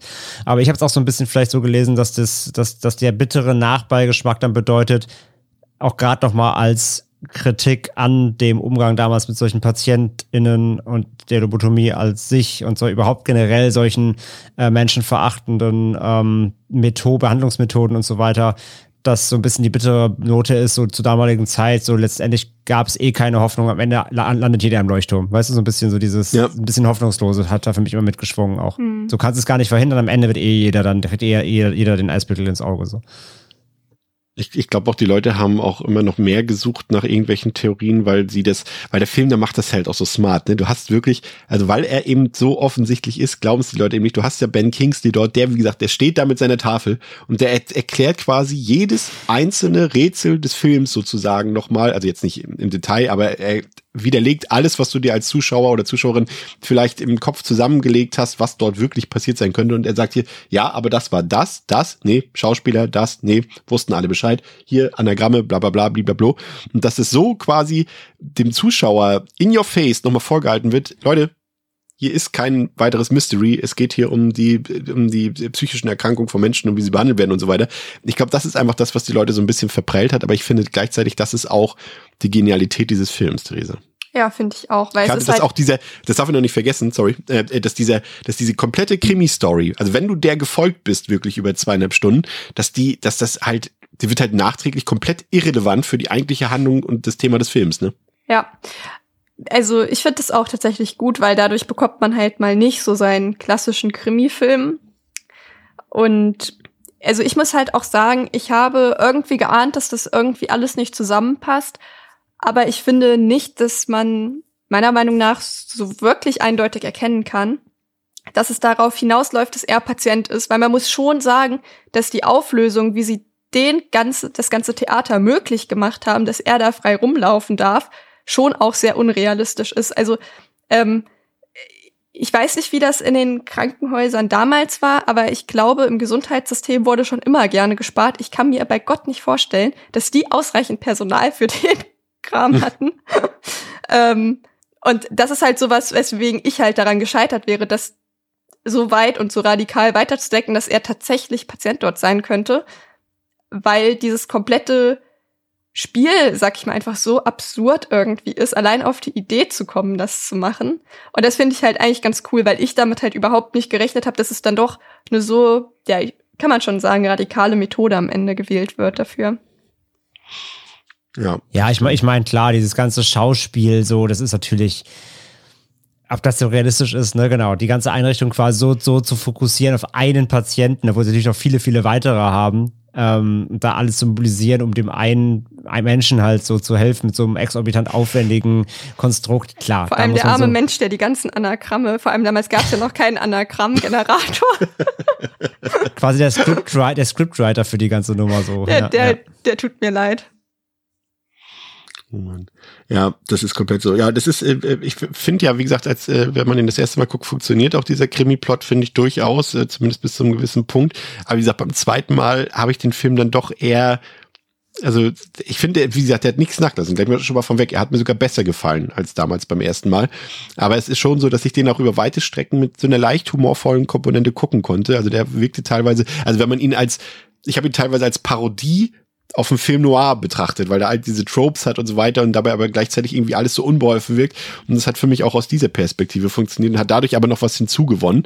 Ähm, eben weil auch relativ früh klar ist, dass dieser Krimi-Plot eben so painted by numbers ist, dass er, dass er also so erwartbar ist, dass es einfach auch nicht Scorsese sein kann. Also von daher, und das hat halt auch so ein bisschen zusammengepasst. Also er hat auch ganz viele Elemente irgendwie von anderen Filmen. Also ich finde zum Beispiel, dass wenn man The Shining neben Shutter Island setzt, dass der fast wie so ein Ebenbild funktioniert, eben wie jemand halt in die in diese in die Psyche abtaucht. Äh, die Jack Nicholson Figur ist, ist sehr ähnlich zu der Figur äh, von Teddy zum Beispiel und es sind auch ganze Shots sogar irgendwie fast eins zu eins äh, übertragen worden. Das äh, gilt auch für für Hitchcocks Vertigo zum Beispiel. Das kommt auch sehr viel in diesem Film hier vor, aber generell so dieses Paranoia-Kino ähm, spielt hier eine ganz große Rolle. Und ganz offensichtlich, ich weiß nicht, ob ihr ähm, ich habe ihn leider vor vielen, unendlich vielen Jahren mal in der Schule gesehen, habe aber leider nicht mehr so viele Erinnerungen, aber ich weiß nicht, ob ihr das Kabinett des Dr. Caligari kennt das ist halt fast eins zu, also nicht eins zu eins, aber fast dieselbe Prämisse des Films. Das äh,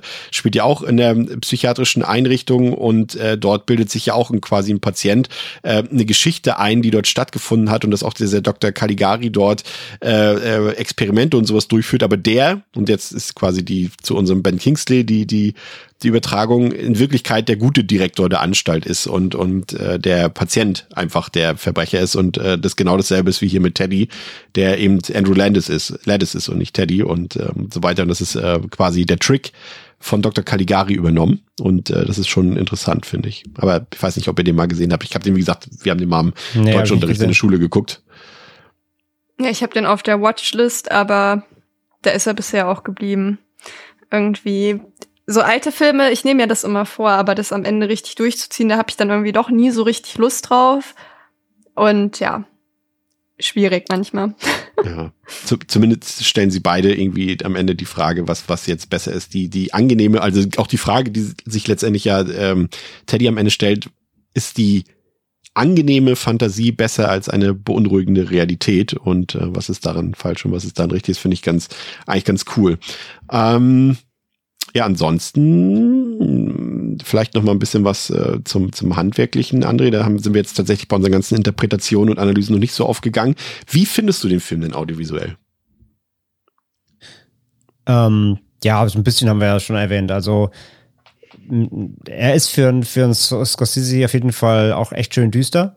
Ne? Also wie gesagt, ein Fincher hätte es wahrscheinlich noch, noch äh, dreckiger und keine Ahnung, runtergekommener und ähm, grittiger gemacht, aber ja, er hat schon eine schöne, schöne dunkel, neblige, regnerische Atmosphäre. Ähm, die Bilder sind großartig, also alleine die ganze, die ganze Insel, die Inszenierung, auch immer diese, diese, diese markanten Shots eben, sei es vom Leuchtturm, dieser Zellenblock C, äh, die ganze Inneneinrichtung der ganzen Anstalt. fast alles CGI, ne? Mhm, Also ist gerne krass. mal das Making-of gucken. Ja, ja, das ist krass. Habe ich auf der, auf der Blu-ray schon mal geguckt. Das ist echt krass, ja. Ähm, und äh, hat auf jeden Fall schöne Kulissen, egal ob, ob CGI oder nicht, aber ja, viele davon, wie gesagt, nicht echt, aber trotzdem gut umgesetzt. Ähm, ja, wie gesagt, Ca- Cast und alles, Kostüme und so, passt alles halt wirklich nahe, nahezu perfekt. Ähm, das ist alles wirklich gut und ja, handwerklich einfach äh, herausragend einfach, aber es ist halt, ist halt Scorsese so. Also die Bilder sind super, der Schnitt ist super, das ganze Der Editing. Schnitt ist sogar überragend, finde ich. Ja, ähm, wie, ja, fällt ja spätestens dann auf, wenn, du- wenn du schon nicht mehr merkst beim Szenenübergang, ob du noch im Traum bist oder äh, beziehungsweise in der, in, der, in der Einbildung bist oder schon wieder in der Realität. Äh, Es geht alles wirklich sehr fließend, trotz auch der Lauflänge hat er da wirklich einen sehr schönen Fluss drin, komplett ähm, durch die ganzen Ebenen durch. Und ähm, ja, da gibt's eigentlich wirklich im Grunde nichts zu meckern. Das ist schon alles sehr herausragend. Übrigens auch dieser, dieser eine Moment bei der Befragung von Bridget mit dem Wasserglas, ne, dass es in dem einen, in diesem Ja, ja. einen Bruchteil der Ist Sekunde weg ist auf einmal, weil es äh, diese subjektive Perspektive von Teddy wieder ist, der mit dem Wasser da nichts zu tun haben will, mit der Realität.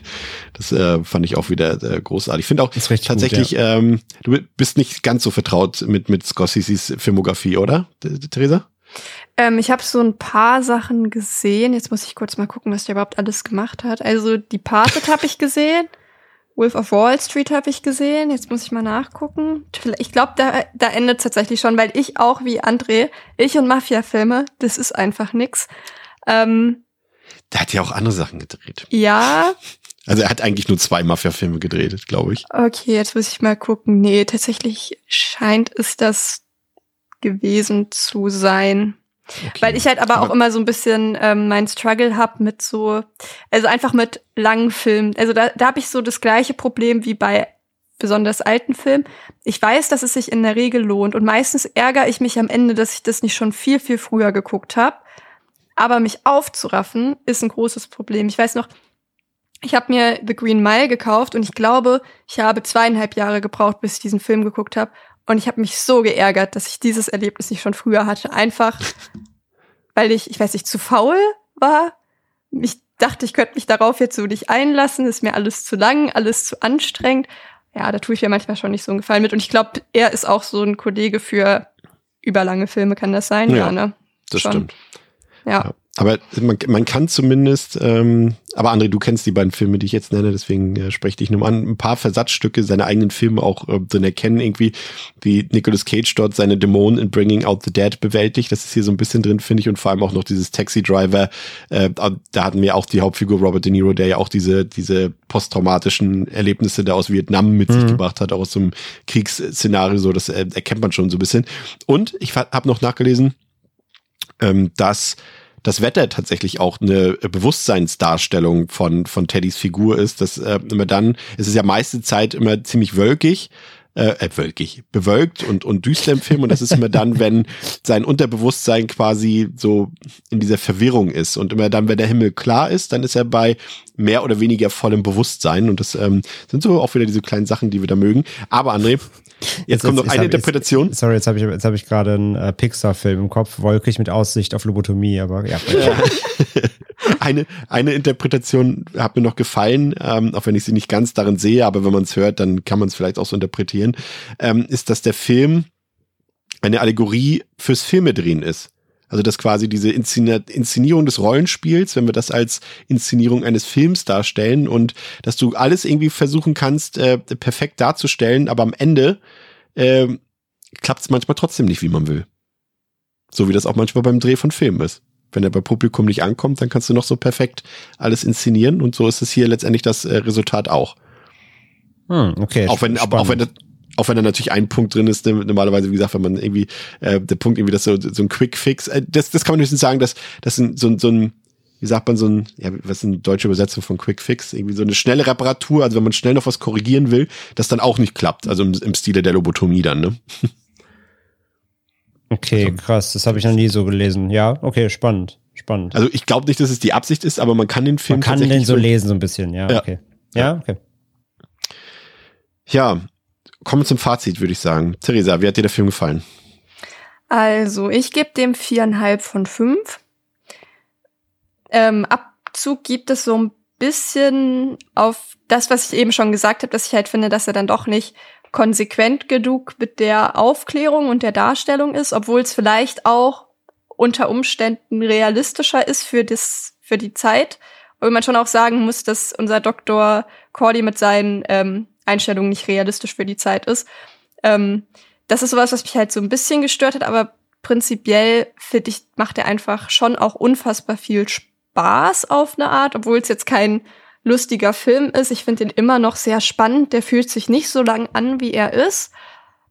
Und ist auch, glaube ich, einfach so ein Film, den, zum Beispiel so ein Film, da kann ich mir gut vorstellen, dass man den halt auch so mit der Familie oder so gucken kann, wenn man ein bisschen älter ist, der irgendwie auch viele Leute einfach begeistern kann. Und ja, irgendwie, wenn man über so ein paar Sachen vielleicht äh, bisschen genauer nachdenkt, wie zum Beispiel das, wie der Zellenblock C halt aussieht und dass das irgendwie nicht so ganz dazu passt.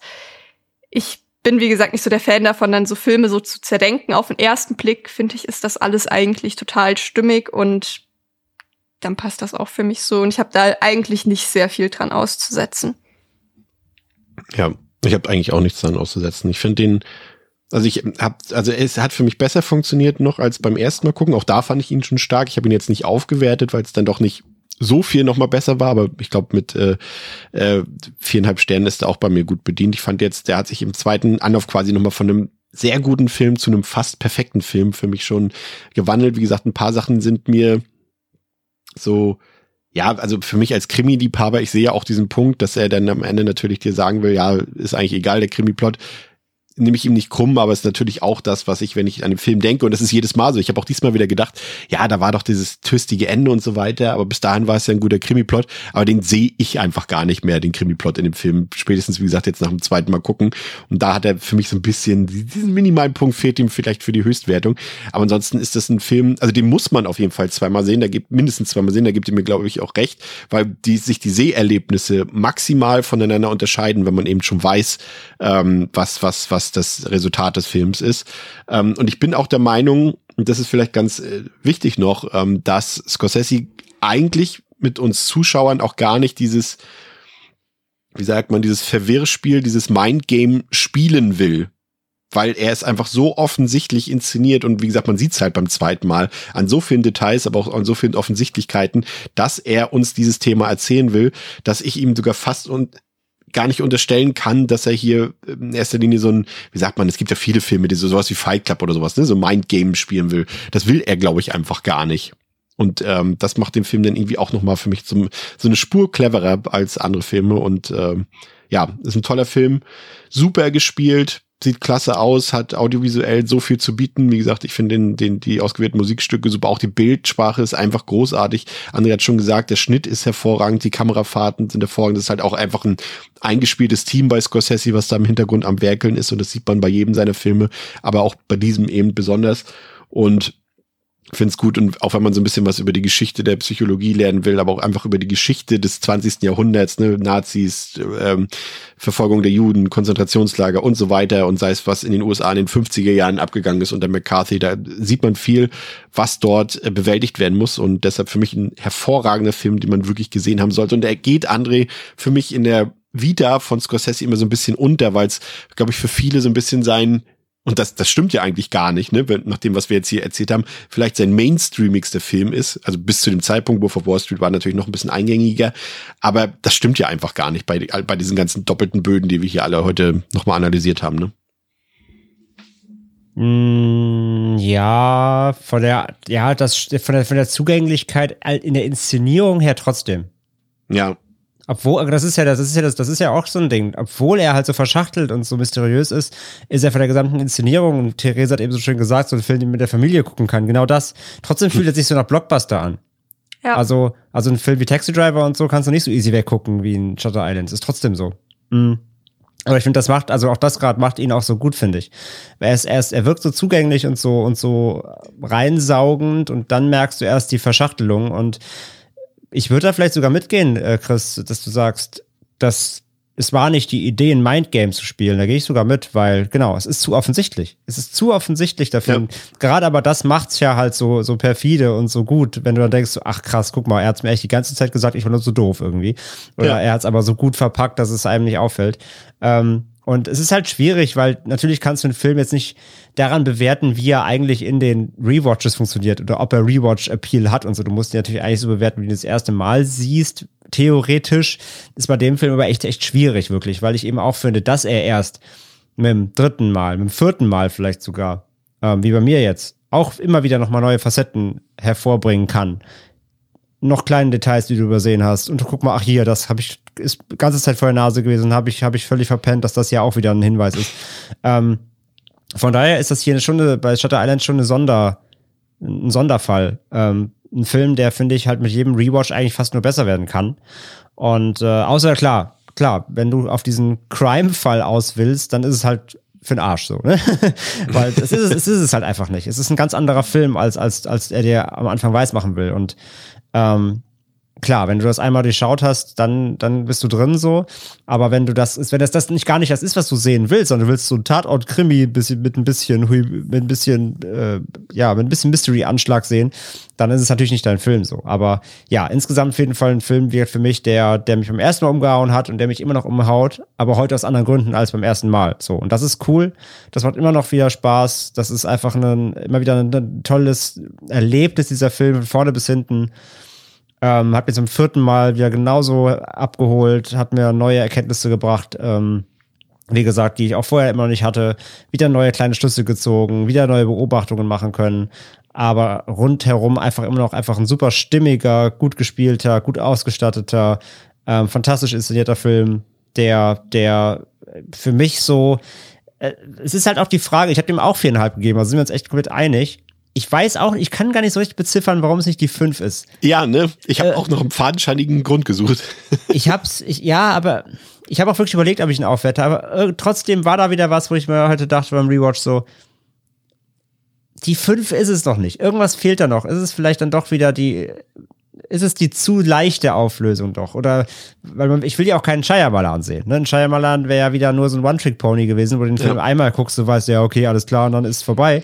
Ähm, da ist er ja auch so clever und so. Aber irgendwas, irgendwas ist es noch, was mir immer die fünf so da, so, so, nein, es ist nicht der perfekte Film. Irgendwo ist es nicht der perfekte Film für mich. Ähm, weil, ja, die, also Theresa meinte, die Laufzeit merkst du nicht.